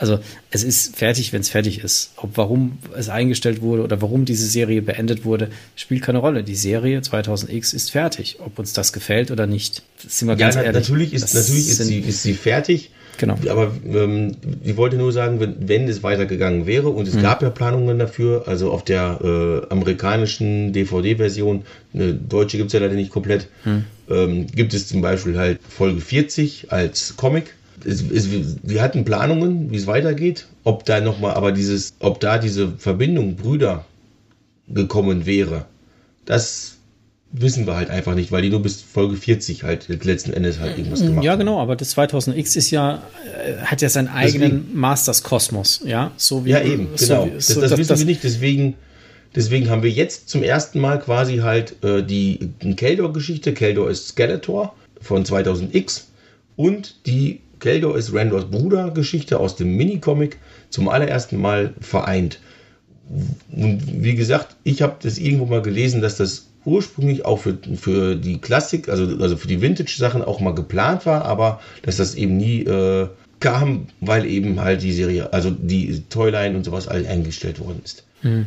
Also da kann ich, da kann ich vielleicht noch was dazu sagen. In dem Minicomic war es ja so, dass Skeletor war ja da, ja, und ähm, vielleicht nochmal einen Satz zurück. Ähm, Keldor wollte die Magie beherrschen und hat dann halt Experimente gemacht und die sind, die haben ihn in eine verlorene Dimension irgendwo in die Zeit katapultiert. Ich nenne es jetzt mal so. Und Rando und die Zauberin haben durch, äh, haben gehofft, dass sie durch die äh, große Macht der drei Türme, aka Eternia, dass sie dort durch, durch, durch diese Dimensionen gucken können, um herauszufinden, wo er steckt. Und Skeletor hat das mitbekommen und hat von diesem Plan erfahren, was die vorhaben. Und ähm, Skeletor war klar, wenn jemand so viel Macht besitzt, wie Keldor es besessen hat, dass der ihm gefährlich werden könnte. Und dadurch hat er Ninja und Scarecrow ähm, und Faker herbeigerufen. So, also Skeletor war ja da. Das heißt, wäre dann Skeletor Keldor geworden, hätte er überhaupt gar keinen Sinn gemacht in, in, im, im Vintage-Bereich. Weil es gab Kaldor, der war weg. Randor und die Sorcerers haben ihn gesucht und Skeletor war aber auch der, der wollte verhindern, dass Kaldor wiederkommt. Also es kann ja nicht die gleiche Person sein. Storytelling ist manchmal ein bisschen komplexer als, als sowas. Ja, ich will verhindern, dass Kaldor zurückkommt oder sowas halt. Wie gesagt, ich habe das irgendwo gelesen. Es kann auch ein Forumsbeitrag gewesen sein. Ähm, bei Vintage, bei den Minicomics bin ich absolut nicht fest im Sattel. Äh, wobei ich richtig fest im Sattel bin, ist bei Grislaw, denn den Comic habe ich als Kind auch wirklich gehabt und habe auch den tausendmal gelesen. Da weiß ich ganz genau, was da passiert. Ähm, aber ansonsten habe ich die meisten Minicomics einmal gelesen vor langer, langer Zeit und manche wahrscheinlich gar nicht. Deswegen bin ich mir dann, äh, will ich da überhaupt gar keine Diskussionen oder sowas anfangen, äh, die ich wahrscheinlich eh total verliere, vor allen Dingen gegen dich. Aber ähm, wie gesagt, Keldor ist Rendors Bruder, Minicomics und äh, Keldor ist Skeletor 2000X haben wir hier vereint. Darum ging es mir ja hauptsächlich. Ja. Und dass das eventuell irgendwann mal irgendwo angedacht war oder sowas, dass, dass, es diese Verbindung schon gibt oder sowas halt. Kann ja sein, äh, kann auch nicht sein, äh, kann auch irgendeine äh, coole Behauptung sein äh, von irgendwem, dem, dem ich dann halt auf den Leim gegangen bin oder sowas halt. Ich müsste den Minicomic jetzt langsam mal wirklich lesen, weil ähm, wir haben da schon, glaube ich, das zweite Mal drüber gesprochen. Ähm, muss ich, glaube ich, heute Abend noch gleich nachholen. Ähm, Masters Day, definitiv. Aber äh, trotzdem finde ich diese Verwandlung, die, also das Skeletor zu Skeletor wird, war mir halt klar, weil ja. ich eben den 2000X-Cartoon kenne. Ja, und definitiv. weil es, also, was, wer, wer anders macht da einfach keinen Sinn. Wir hatten dann äh, Cronis und äh, Evelyn ist es ja, also, also der eigentliche Vorname war Evelyn äh, und den wieder zu Evelyn später. Ähm, und das war das es, glaube ich, auch schon an Bösen, oder? Das sind, am Anfang sind das nur Trapjaw, also Cronus und Evelyn und Keldor. Hm, äh, ähm, Regress. Ja, der kommt aber später erst dazu. Ach so, ja, das stimmt, das stimmt, das stimmt. Also ähm, am Anfang sind es wirklich nur, wirklich nur die drei und Richtig. dann kommt halt nachher äh, noch, äh, sagen wir mal, Beastman der schreibt sich, glaube ich, mit so einem Apostroph R, genau. Q, R, Q, Res. Äh, genau. Ach, schrecklich. Ist wie bei, ist wie bei den Klingonen in Star Trek, die schreiben sich auch mal Apostrophen irgendwo. und so. Ja, jedenfalls, die haben alle eine richtig tolle, also äh, auch Beastman, auch Regress, die haben alle eine richtig tolle Story gekriegt. Mhm. Für Bösewichte sind die richtig gut ausgearbeitet. Das, das, sind ja meistens die Charaktere, die weniger ausgearbeitet werden, aber Evelyn und äh, Trapjaw plotten hinter dem Rücken von Skeletor rum und sowas, wie sie ihn stürzen können und sowas alles. Das ist, das geht richtig tief. Also für eine Kinderserie ist das so, so, so krass. Ich denke, deswegen haben auch eine ganze Menge Erwachsene daran so viel Spaß, eben weil da so eine, eine die nächste Ebene ist. Mhm. Also als Kind wir sind so, ah, die kämpfen und sowas und hier Lichter und bla und sowas und boah, da geht's voll ab und so. Mhm. Und He-Man gewinnt am Ende und oh, da surft auf seinem Schwert und sowas. Mhm. Und ähm, aber wir als Erwachsene sehen eben halt diese, ja, die, die Metaebene quasi halt, also das, was dahinter steckt noch mit. Mhm. Diese, äh, dieser, dieser Respekt, den Stratos und He-Man dann am Ende voreinander haben. Oder Dominico, dieser eine Kubaner. Und, und äh, diese, dieser, dieses Plotten von Evelyn und Trapjaw im Hintergrund und sowas alles auch, auch die Geschichte mit Man E-Faces, wie äh, er sich da halt einfach nicht wahrgenommen fühlt vom, vom König und sowas alles halt und ähm, er deswegen den König in, in Gefängnis setzt und sowas alles halt. Also das, das, das ist ja weniger Kinderfernsehen, das ist ja mehr Erwachsenenfernsehen, solche, solche, solche Handlungen. Das sind für uns komplett nachvollziehbare Motive, auch was die haben. Wenn du dich von, äh, von, dein, äh, von deiner Regierung, sag ich mal, nicht ernst genommen fühlst, dann arbeitest du gegen die Regierung. Auf Eternia äh, ist man eben sauer auf den König, weil das ist eine Monarchie. Es läuft ein bisschen anders da. Also, aber das ist trotzdem ein nachvollziehbarer Grund. Der König gibt nichts für uns, um uns ein niederes Volk, so, so ungefähr sagt, sagt er, Under, Underworldler oder sowas sagt er, glaube ich, halt, oder Unterweltler oder irgendwie sowas halt, meint aber, oder, oder Lower, was, irgendwas in der Art. Ähm, und meint damit halt einfach die Leute, die halt un weiter unten leben müssen, dem, die sind dem König egal. Also ist er gegen den König und setzt ihn nachher in, ins Gefängnis halt, weil er der Meinung ist, der hat das verdient. Das finde ich halt klasse. Und das ist aber mehr eine Erwachsenenerzählung als eine Kindererzählung. Ja, es sind sehr viele reife ähm, äh, Hintergründe da definitiv mit dabei. Ich, ich denke, dass man das aber Kindern in der heutigen Zeit, es ist eine andere Zeit wie damals, definitiv auch erzählen kann. Natürlich. Ich muss aber auch dazu sagen, dass, dass Evelyn auch im Filmation-Cartoon geplottet hat. das muss man dazu sagen. Ja, Evelyn ist immer am Plotten gewesen. Immer, genau. Immer. Egal. Aus, ich glaube, außer in den Hörspielen. Äh, in den Hörspielen hat sie das, glaube ich, nicht gemacht. Aber da war es immer Merman, der halt äh, der, ähm, gegen Skeletor geplottet hat. Ja, der hat, der hat, der hat auch, der hat auch natürlich, ne? Ähm, genau. Ja. Aber zurück zu, zu zu, zu, zu ähm, Caldor, ähm, aka Skeletor. Es gab diese Verwandlung, also diese, oder diese Verwandlung, diese Transformation. Also zum einen, dass Caldor immer böser geworden ist, der wirklich auch sofort in einer da im Weg stand, wupp, in Stein verwandelt, zack, bumm, aus Wasser, knallhart, die Leute weggeputzt. Und dann kam die Transformation von Caldor zu Skeletor, die ich heftig fand. Also jetzt auch wieder, das kommt wieder der Satz, den du eben gesagt hast, für eine Kinderserie. Schon krass. Und dann kommt da wirklich ein Skeletor, der so düster ist. Holy moly, finde ich. Ich finde den richtig krass hart, den Skeletor. Also, der also, ist auf jeden Fall härter als der Filmation Skeletor. Naja, das ist ja jetzt auch keine Kunst. ja, ja, ja, ja, ja das, das, ich, das Einzige, wo ich halt, wo ich halt sagen würde, der ist, ähm, also da steht der äh, CGI-Skeletor drunter, ist der Revelation-Skeletor. Der ist nämlich richtig, auch, auch eine richtig krasse Socke, sag ich mal, so einfach. Nimmt eine Menge Zeug in Kauf halt, tatsächlich halt, um an sein Ziel zu kommen. Aber danach kommt tatsächlich, schon der CGI-Skeletor. Und danach ist alle anderen. Ähm, und ganz unten steht der New Adventure Skeletor. Aber das ist auch, glaube ich, definitiv kein, äh, kein Wunder, dass der ganz unten steht. Wobei, wobei ich der Serie mittlerweile was abgewinnen kann, aber ich möchte nicht wieder abschweifen.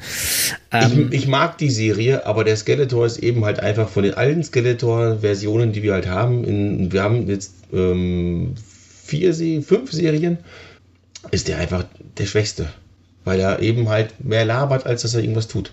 Aber egal, über New Adventures können wir tatsächlich nochmal äh, gesondert reden. Wenn die mal ihr Jubiläum halt haben, so wie der 2000X-Cartoon vor einiger Zeit, ähm, oder dieses Jahr hatte der ja, aber wir haben Anfang des Jahres erst drüber gesprochen. Zurück zum CGI. Zum Skeletor. Wir haben jetzt, wir haben, ja, Skeletor ist wirklich ein, ein also ich gebe, gebe dir vollkommen recht, das ist ein krasser Typ hier einfach. Ja. Also für einen, wie, wie du halt auch immer wieder sagst, oder wie ich mal wieder sage, für eine Kinderserie ist das ein verdammt harter Gegner. Ja, und das gefällt mir sehr gut, dass sie, dass sie es trotzdem geschafft haben, hier ähm, ähm, einen Gegner, der wirklich Angst macht. Also der, der wirklich brutal ist, aber seine Brutalität auf eine ähm, sehen wir dann auch in der zweiten Staffel, da wird er ja teilweise extrem albern, aber seine Boshaftigkeit wirklich so gut dargestellt wird, dass sogar Erwachsene sagen so, Alter, der ist echt krass. Und bei dieser Serie haben sie es geschafft, ihn extrem böse darzustellen, aber trotzdem super kindgerecht. Das heißt, wenn du das als Kind siehst, ich bin jetzt kein Kind mehr, aber ich betrachte ja oft äh, Sachen ähm, durch meine Töchter, spreche mit denen ja auch über, über die ganzen Sachen, ja, und so. Ähm, und ähm, und habe natürlich auch den Blick, kann mich dann reinversetzen, was passiert denn als Kind? Wie nimmst du als Kind so bestimmte Sachen wahr, etc. pp. Wenn du den als Kind siehst, dann hast du unglaublichen Respekt. Aber das ist nicht so, dass du nachts nicht schlafen kannst. Und ich glaube, das haben die unglaublich gut hingekriegt, ähm, dass sie ein Skeletor bauen oder bauen, gestalten, wo Kinder Angst in Anführungszeichen haben vor diesem Charakter, der etwas richtig Böses widerspiegelt, aber trotzdem nicht böse genug ist, um ähm, dem Kind so viel Angst zu machen, dass sie vielleicht Angst vor der Serie hat oder nach sich schlafen. Das ist großartig gemacht. Dieser Skeletor ist ein Meisterwerk meiner Meinung nach ähm, eines, äh, einer Charakterdarstellung. Ich finde ihn super. Ja, ähm, Angst ist in dieser, in dieser, dieser, an dieser Stelle tatsächlich das falsche Wort. Ich habe heute noch mit meiner Frau darüber gesprochen, über Pferde. Ähm, und ich habe zu meiner Frau gesagt, ich habe keine Angst vor Pferden, ich habe Respekt vor Pferden. Das ist ein Unterschied. Ich erschaudere nicht, wenn ich ein Pferd sehe, aber ich habe, ja, Moment, Pferde, die sind groß, die können mit ihren Hufen verdammt heftig zuhauen, das weißt du. Also bleibst, bleibst du da mal auf Abstand. Ja? Aber die tun dir eigentlich nichts. Und genau das ist das, ist das hier halt auch mit einem Skeletor. Also für ein Kind, äh, vermute ich mal so.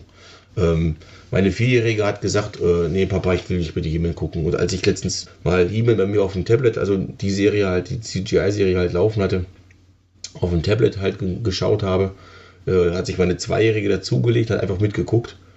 Ähm, die hat geschlafen wie immer. Jetzt weiß ich natürlich nicht, also ist sie überhaupt gefallen und sowas alles. Die Zweijährige, die, kann leider auch noch nicht sprechen, ist ein bisschen hinten dran da. Ähm, sie hat geschlafen wie immer. Also gehe ich davon aus, dass sie das, was sie gesehen hat, sie nicht verstört hat. Ist ja jetzt auch nicht für Zweijährige gemacht oder für Vierjährige, glaube ich. Ich glaube, das ist mit einer Altersfreigabe von sechs.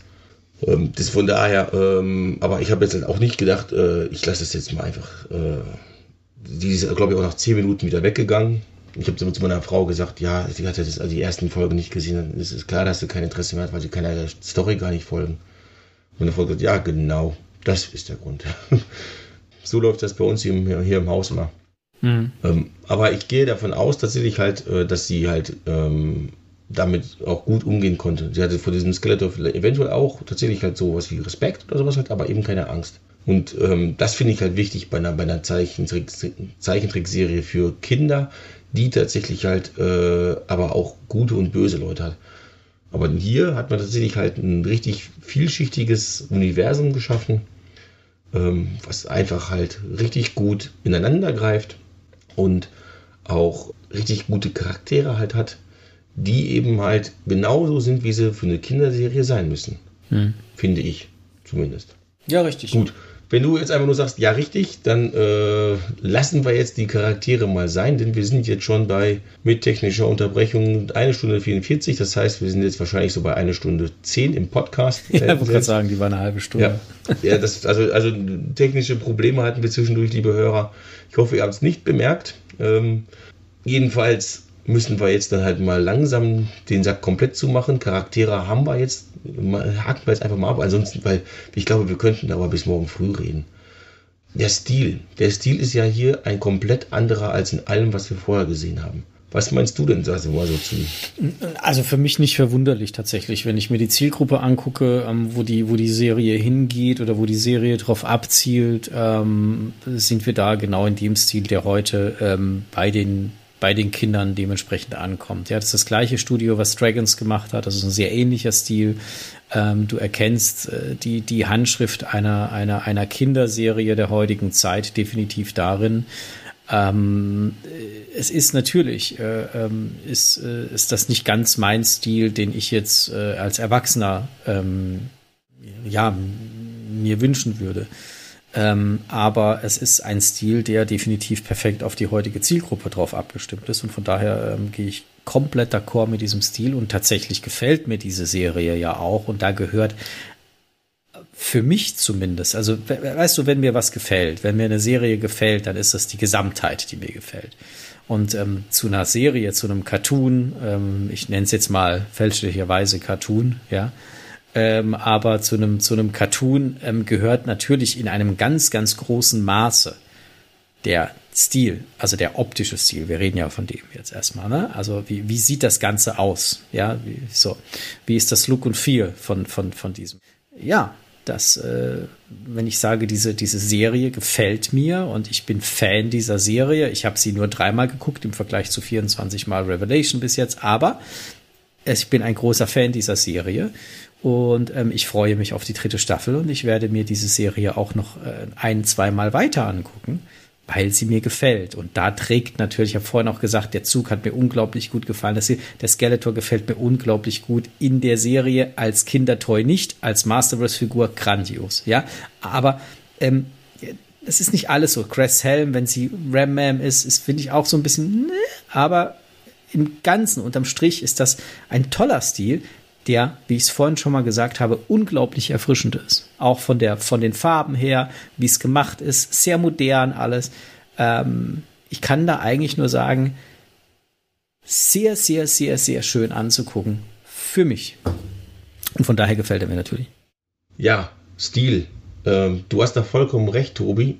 Stil ist nicht nur der Zeichen- oder der Animationsstil, sondern eben halt auch das Charakterdesign, und vieles mehr. Story würde ich jetzt vielleicht nicht unbedingt unter Stil packen, sondern eben halt unter Story. Aber trotzdem muss das gerade bei einer animierten Serie, egal ob es äh, klassisch gezeichnet ist oder halt CGI animiert ist, muss natürlich das alles irgendwie ineinander passen. Die gezeigten Sachen mit zusammen mit der Story oder sowas halt, es bringt jetzt halt nichts, wenn äh, die, die, die Story, was weiß ich, sich um irgendetwas dreht und das äh, ist super stark oder sowas halt und du hast dann halt einfach so ein äh, Centstück irgendwas in der Hand oder sowas halt. Das, das, das macht halt keinen Sinn. Klingt jetzt ein bisschen komisch, liebe Hörer und, äh, und so weiter. Ähm, aber ich denke, ihr wisst grob, worauf ich hinaus will. Es muss halt passen. Die, die, der, der, Stil muss mit der Story passen und die Story muss mit dem Stil passen. Und das finde ich, äh, macht diese Serie richtig gut. Wenn man sich jetzt zum Beispiel mal den Adam anschaut, halt, der hat tatsächlich sowas Jugendliches halt an sich, so wie er halt auch ja ursprünglich auch im Filmation-Cartoon ja sein sollte. Nur sah er halt genau aus wie He-Man und mit einer etwas helleren Haarfarbe. Wie er dann im 2000X-Cartoon halt gezeigt worden ist, wie er auch bei Revelation gezeigt worden ist, eben als Jugendlicher oder als junger Mann. Ja, gut, bei äh, Revelation war er wohl eher ein junger Mann, wobei, ja doch, doch, der sah doch schon relativ jung aus. Sagen wir mal, der ist bei überall ungefähr 16. Vielleicht ist er jetzt hier bei der CGI-Serie ein bisschen jünger, aber es passt halt wunderbar. Adam ist eigentlich ein, Jüngling, so immer, immer da dargestellt worden. Ähm, aber hier passt es halt wunderbar, auch in Revelation, auch in 2000X, gar keine Frage, aber wir reden ja hierüber. Hier passt das Bild von Adam zu diesem jungen Prinzen eben halt, der dann eben zu dem großen Krieger wird und auch, auch, die, auch He-Man passt irgendwo in diesem Stil halt dieser Serie dazu. Natürlich sieht er nicht mehr aus wie der He-Man, den wir von früher kennen.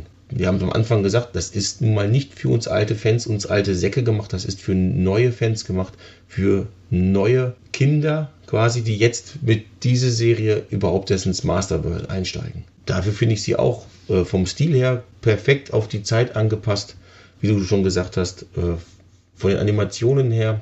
Ähm, also handwerklich ist die auch top gibt es gar kein, äh, keine, gar keine Diskussion drüber. Die ist gut gemacht und auch ich freue mich auf Staffel 3. Das freuen wir uns tatsächlich beide auf die Staffel 3. Ich glaube, da freuen sich ja, viele drauf. Ja. Natürlich, und äh, wenn, das, wenn das so weitergeht äh, mit, der, mit dem Veröffentlichungsplan, dann haben wir ja, wir haben ja erst Revelation bekommen, die ersten fünf Folgen, also Part 1.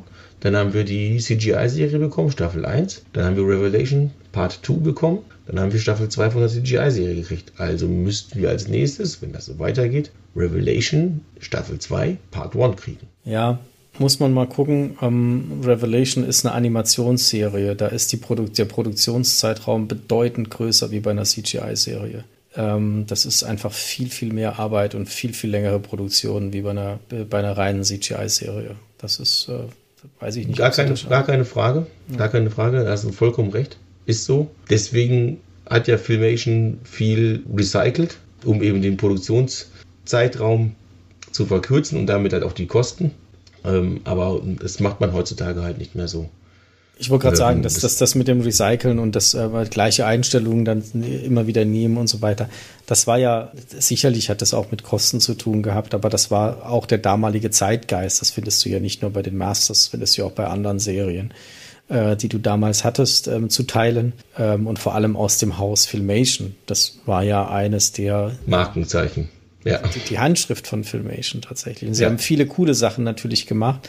Aber ähm, das hat viel mit dem Zeitgeist damals zu tun gehabt, sicherlich, wie man damals Serien produziert hat. Dass, dass man das heute so nicht mehr macht, äh, ich glaube, das ist, ist klar. Das liegt einfach auch an der Entwicklung. Auch Animationen werden heute ja anders gemacht. Ja, also die Animation, die früher klassisch noch auf dem Papier gezeichnet wurde, wird halt heute über ein, ein Digital Pad gezeichnet oder so. Aber du machst im Prinzip das Gleiche, nur mit einem anderen Stift, mehr oder weniger gesagt. Ja, und deswegen hast du da auch wieder andere Möglichkeiten. Also ich würde mir sehr wünschen, dass wir ähm, Staffel 2 dann kriegen. Ich glaube aber tatsächlich, dass es, wenn wir die Staffel 2 kriegen, also den nächsten Revelation-Teil, dass das noch länger dauert und wir eventuell vorher dann doch noch mal eine äh, He-Man 21 Sache kriegen. Die Taktung ist da viel höher, wie wir jetzt gesehen haben.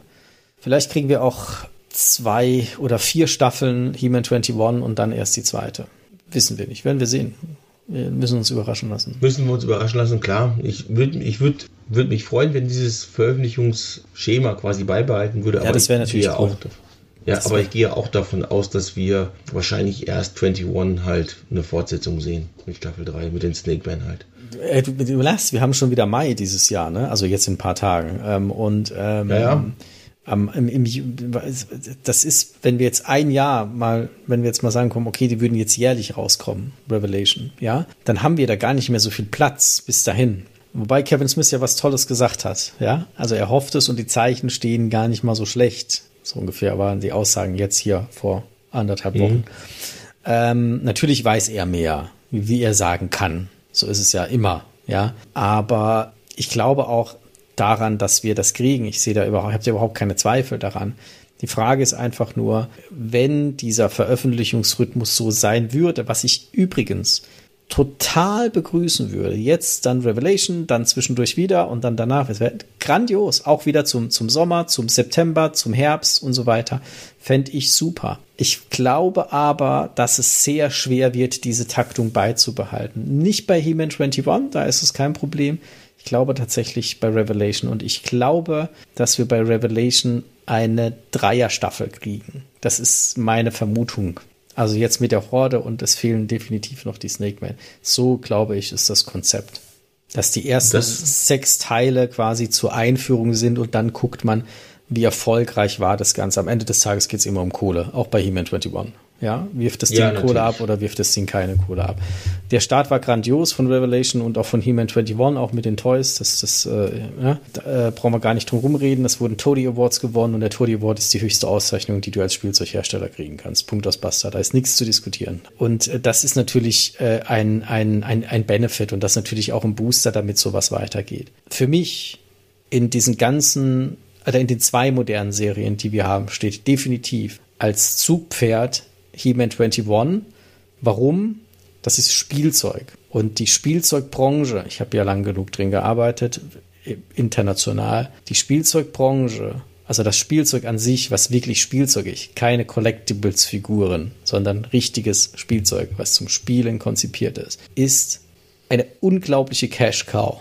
Natürlich wäre Mattel blöd, wenn sie diese Cash-Cow nicht nutzt und dann vielleicht auch ein Stück weit mit querfinanziert. Ähm, aber deswegen glaube ich, dass der Fokus auf He-Man 21 ist, sowohl in der Serie als aber auch beim Spielzeug. Und ich wünsche dieser Serie tatsächlich, dass sie so erfolgreich wird wie Dragons. Weil die ist erfolgreich. Das sind wir in der vierten oder fünften Staffel. Ich habe keine Ahnung. 118, 180, 160 Folgen, 120, ich weiß es gar nicht. Viel. Ja, da ist einiges, einiges hinten dran. Und ähm, wenn wir das schaffen mit Team 21, dann ist da auch gut Geld da, um wieder quer zu finanzieren. Und deswegen sollten wir alle gut tun, diese Serie nicht schlecht zu reden. Da stimme ich dir jetzt mal vollkommen zu, weil das Geld verdient Mattel gerade mit dieser Serie und nicht mit Revelation. Das ist ein Zugeständnis an uns Erwachsenen-Sammler und an uns, an uns erwachsene Fans, die Toyline dazu, die Serie dazu und so weiter, damit wir auch was haben, damit wir auch bei der Stange bleiben quasi. Aber letzten Endes ist das hier, das ist, da kommen die Kinder drauf und die Kinder sind ultra wichtig für eine Spielzeugserie, ganz klar. Auch das sind am Ende Spielzeuge, Revelation, Origins und so weiter. Aber da sind die Erwachsenen mehr im Fokus. Origins richtet sich ganz klar eigentlich an Erwachsene, wird oder beziehungsweise eigentlich richtet es sich an Kinder, weil es eben halt ganz normal im Laden zu kaufen ist. Aber das ganze Marketing geht in Richtung Erwachsene. Wenn man, du erinnerst dich an diese eine Werbung vielleicht, die du hast du bestimmt mal gesehen, wo der Vater für sich halt Figuren kauft von Origins. ja, das ist aber, das ist aber, das ist keine Werbung von Mattel. Ach so, das ist keine Werbung Nein, von Mattel gewesen. Das ist keine offizielle Werbung. Also, okay, gut, kann sein. Bin ich drauf reingefallen. Aber genau so ungefähr stelle ich mir das Marketing halt oder die Marketing-Ideen vor. Über die Origins kriegen wir die Kinder aber über die Eltern eben halt. Aber die 2000, mhm. also die 21-Serie, mhm. die geht direkt auf die Kinder mhm. und man fixt diese halt an. Mhm. Und das wird am Ende auch diese Serie sein, also die Zeichentricks oder die Trick oder die Animationsserie oder sowas halt, die überdauert ähm, oder länger überdauert und auch die, die Toyline wird davon größer werden. Und, ähm, definitiv, mehr, mehr definitiv. Also wir haben ja, wir haben ja schon, ähm, wie gesagt, Staffel 3 ist angekündigt, ja, die kommt. Das ist, das ist ganz klar. Ähm, und wir haben natürlich ähm, äh, auch schon äh, die Figuren werden produziert. Das ist ein, das ist ein Mass Market Product. Das ist eine Cash Cow. Ja, da, da ist überhaupt gar keine Diskussion, dass das anders ist. Ja, also ähm, ähm, ich, ich glaube aber auch, dass Revelation eine, eine, beziehungsweise es gibt äh, so, wenn wir vielleicht mal so ein bisschen Glaskugeldeuten machen wollen, ja, ähm, wir, wir haben, wir haben, ich habe ja letztes Jahr, ähm, habe ich ja schon die vier Masterverse ähm, Sublines vorgestellt bei mir auf der, auf der Seite. Ja, also ähm, Master of the Universe Revelation, New Eternia, Prince of Power und ähm, He-Man and the Masters of the Universe, was jetzt in der Masterverse Toy Line, das ist ja eigentlich eine Collectors Line, was da, was da ist. Und, und ähm, das ist ja schon lange bekannt. Das war am, am Nee, das war dieses Jahr. Nee, Quatsch, nee, Quatsch das war letztes Jahr war es. Entschuldigung. Und das ist ja schon, schon, schon lange bekannt ich habe in letzter Zeit habe ich mir sehr viele Gedanken gemacht, wie geht es weiter mit Masters of the Universe Revelation. Ja, ich meine, He-Man 21, das brummt. Und solange das brummt, werden die ballern ohne Ende. So eine CGI-Serie kostet einen Bruchteil von einer Animationsserie. Das ist überhaupt keine Frage, dass das weitergeht. Ähm, ich hoffe sehr lange. Aber ich habe mir überlegt, wie geht es denn grundlegend weiter? Weil He-Man 21 ist ja auch Bestandteil von, ähm, von der Masterverse, vom Masterverse, diese vier Lines. Hast du die Figuren gesehen, He-Man und ähm, Skeletor? Die vorgestellt wurden? Habe ich gesehen, Skeletor habe ich noch nicht gesehen. Okay, großartig. Also beide. Ja, das, die Toys kaufe ich mir nicht, obwohl ich die, wie du auch, total grandios finde zum Spielen. Ich finde die super genial. Gefällt mir richtig, richtig gut. Äh, aber für mich als Toy, die, die geben mir nichts. Also äh, gar nichts, tatsächlich. Ja, überhaupt nichts. Ich glaube, dass sich toll mit den Action-Featuren, auch mit dem Snake-Playset äh, äh und so weiter und so fort, alles super, alles toll.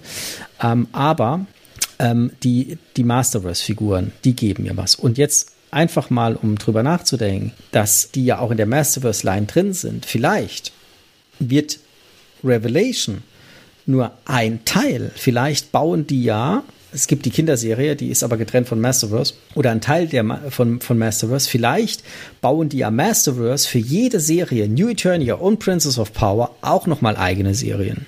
Wir haben ja schon zwei.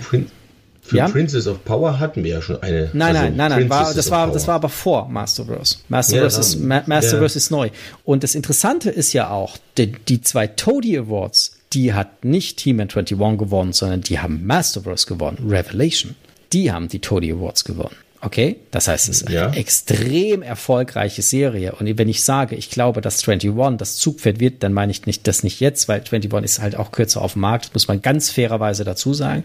Ich meine aber langfristig wird 21 definitiv das absatzstärkste, nicht Umsatz, aber absatzstärkste Produkt werden, weil es halt wirklich für die Kinder ist, weil es billig ist, weil es gut zu verkaufen ist, weil es bunt ist, ein Action-Feature, dieser ganze Quatsch da hat.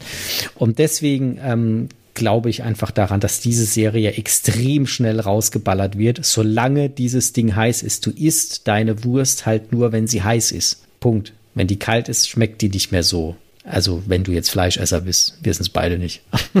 wir sind es beide nicht, genau. Aber ne, es ist halt so dieses Ding. Und wenn du siehst, dass sie jetzt ein Playset für 140 Dollar rausballern von Castle Grayskull, das ist kein Spaß für Mattel. Die meinen das echt ernst bei He-Man 21. Ja. Die, die, meinen das, die meinen das ernst und ich glaube, die machen das dieses Mal auch tatsächlich besser als mit 2000X oder mit den New Adventures. Eben weil sie halt es zu einem Zeitpunkt halt machen, wo äh, es einfach komplett neue Generationen von Kindern gibt und sich auch an diese Generationen anpassen. Natürlich war New Adventures anders als äh, der Filmation Cartoon. Aber es war halt viel zu kurz danach. Und es musste halt mit Sachen, die äh, einfach viel cooler waren, wie die Turtles und sowas halt konkurrieren. Ja, das ging nach hinten los. Hm. Und äh, der 2000X-Cartoon war ja im Prinzip einfach nur eine modernisierte Version vom Filmation-Cartoon. Und die Toyline halt hatte seine eigenen Probleme. ja. Ähm, ja, ganz viele He-Mans vor allen Dingen und Skeletors und so. Und Repaints und was nicht alles. Aber hatten wir schon mal drüber gesprochen. Genau. Deswegen müssen wir es nicht weiter vertiefen. Ich bin auch der Meinung, mit 21 machen sie jetzt halt tatsächlich den richtigen Schritt. Sie haben genug Zeit ins, in, ins Land gehen lassen und machen genau das Richtige mit dem Cartoon, indem sie halt sagen, ja kommt, äh, wir machen jetzt einfach mal alles anders. Was schert uns jetzt mit dem 21 Cartoon quasi halt die alten Fans? Wenn dann mögen die es halt nicht. Die, die, kaufen sich eh die Figuren nur, die sie haben wollen, die sie ins Regal stellen wollen und sowas alles halt, die sie vielleicht nicht mal auspacken und sowas halt. Wir wollen aber die, die Kinder halt ja erreichen. Mhm. Und bei 2000X bin ich immer noch der Meinung, hat man es versucht, so die, die Kinder, Erwachsene, weil äh, man hatte ja mit den Commemoratives und sowas ja auch Erfolg und sowas halt. Na, dann komm, da versuchen wir es mal irgendwie die Erwachsenen mitzunehmen und die Kinder mitzunehmen. Das ging in die Hose. Genauso ging, geht es mit den Origins in die Hose, da äh, halt die Kinder mit, mit, mit, mit irgendwie mitzunehmen, weil es das halt im Laden gibt und sowas, die haben da keinen Bezug zu. Zu 21 haben die aber einen Bezug, weil es eben halt, man, man kann das halt sehen, man kann die Geschichten nachspielen, die man gesehen hat. Und das wird, das wird eins der äh, Zugpferde überhaupt werden von Mattel. Also äh, bei, bei Masters jetzt halt. Ich glaube nicht, dass Barbie, äh, dass äh, Masters nochmal Barbie irgendwie Konkurrenz machen kann. Das, die Zeiten sind vorbei.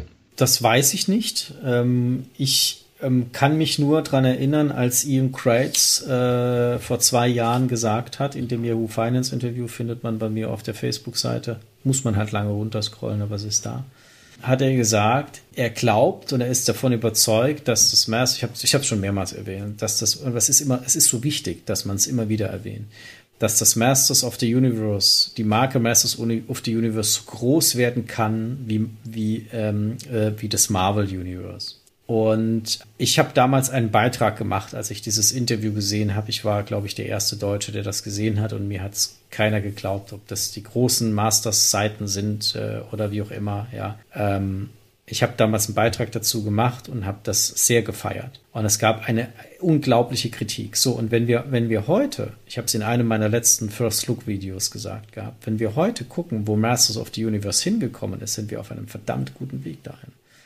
Ähm, und das mit hoher Qualität, über alle Lines hinweg, über alle Serien hinweg. Ja, das ist ganz große Qualität. Selbst die Toy-Line, die ich persönlich für mich nicht kaufe, finde ich, hat für ein Toy in diesem Segment, für das, was es angeht, für das, für das, wo es, wo es halt hin soll, eine sehr gute Qualität. Das findest du nicht bei jedem Hersteller.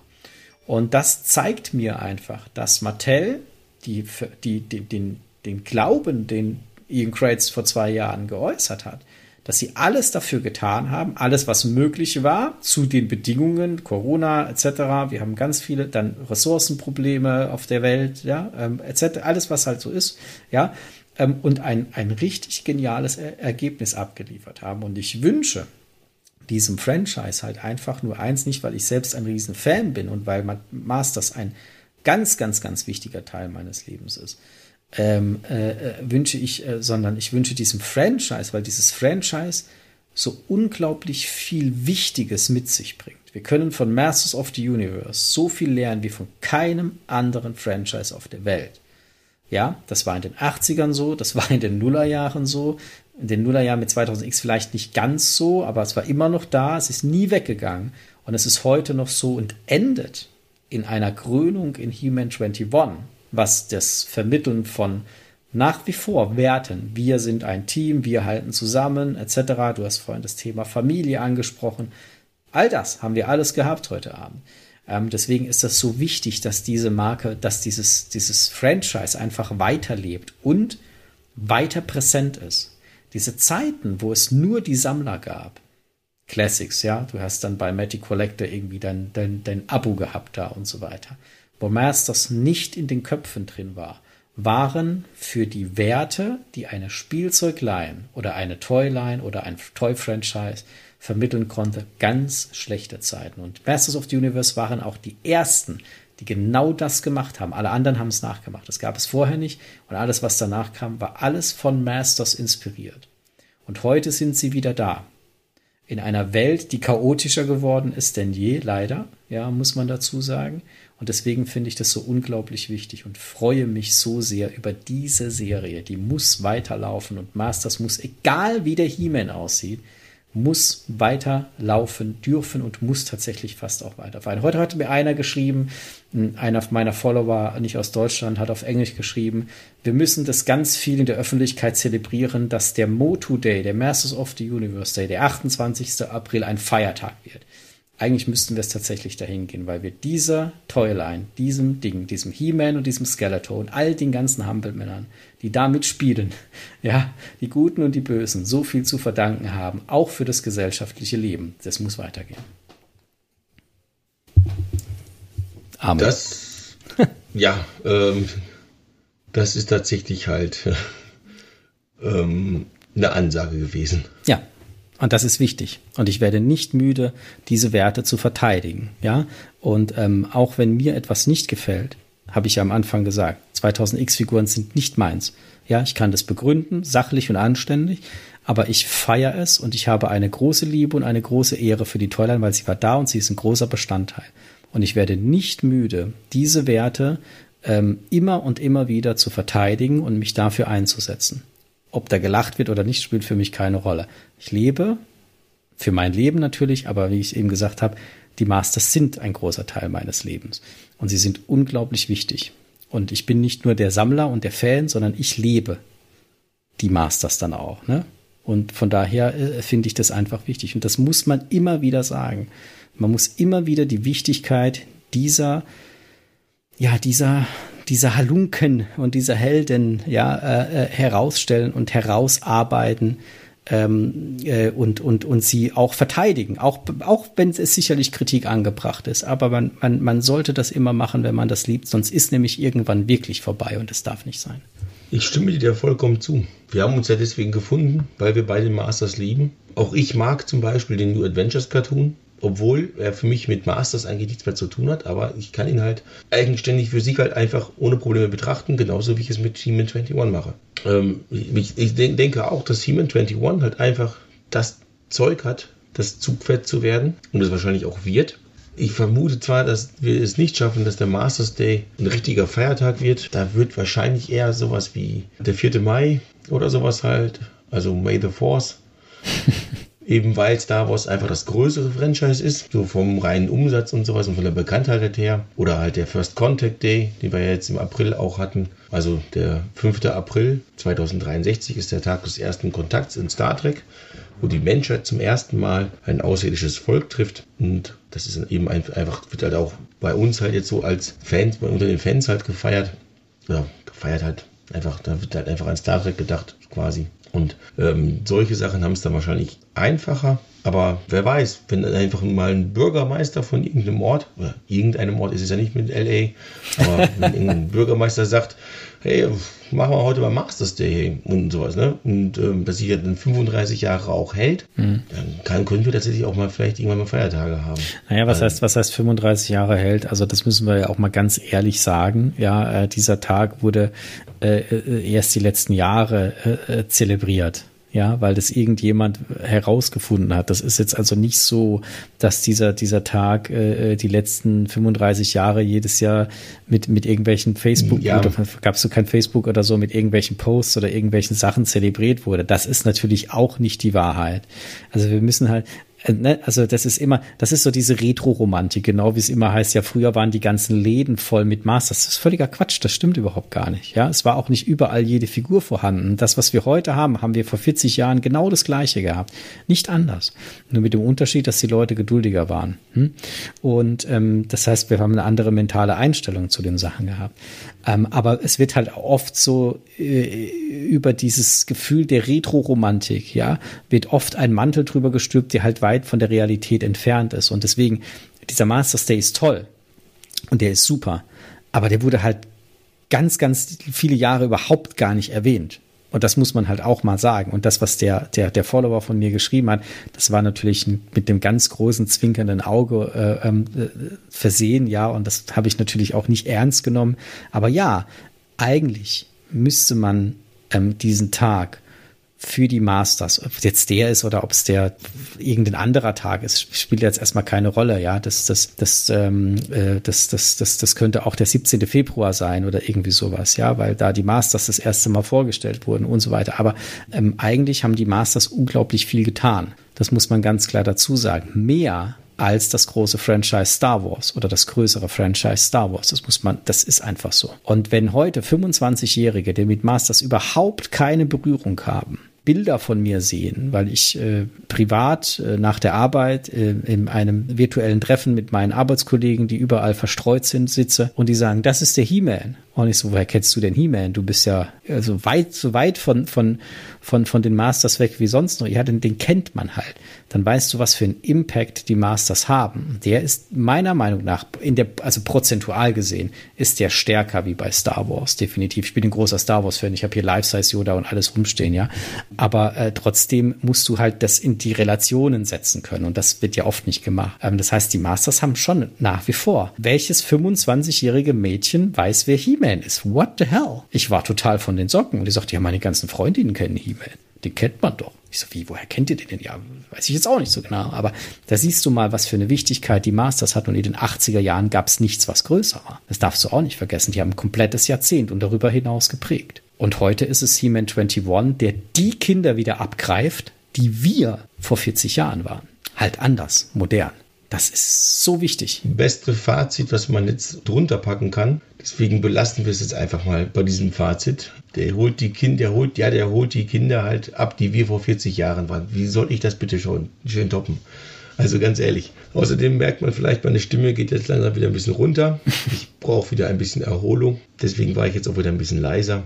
Und wir haben jetzt halt äh, eine, gerade eine Aufnahmezeit von 2 Stunden 20. Der heutige Tag ist leider nicht so gut gelaufen, liebe Hörer, wie wir uns das erwartet haben. Aber das Endresultat wird hoffentlich sehr viel besser sein als der Aufnahmetag.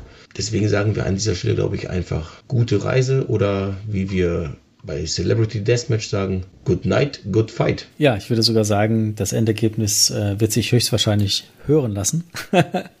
Und ähm, ich wünsche allen, ich hoffe, ihr hattet ein bisschen Spaß beim Zuhören, auch wenn es viele Probleme gab heute technischer Natur und so weiter. Schaut He-Man 21 und ähm, unterstützt die Masters, indem ihr die Sachen guckt äh, und 7 Euro oder was beim, bei Netflix bezahlt im Monat. Das kann man machen. Äh, immer noch besser, wie es anders auszugeben. In diesem Sinne, meine Lieben, danke fürs Zuhören. Bleibt gesund und vor allem bleibt anständig. Den musste ich jetzt auch noch bringen. Gute Reise. Ciao. Tschüss.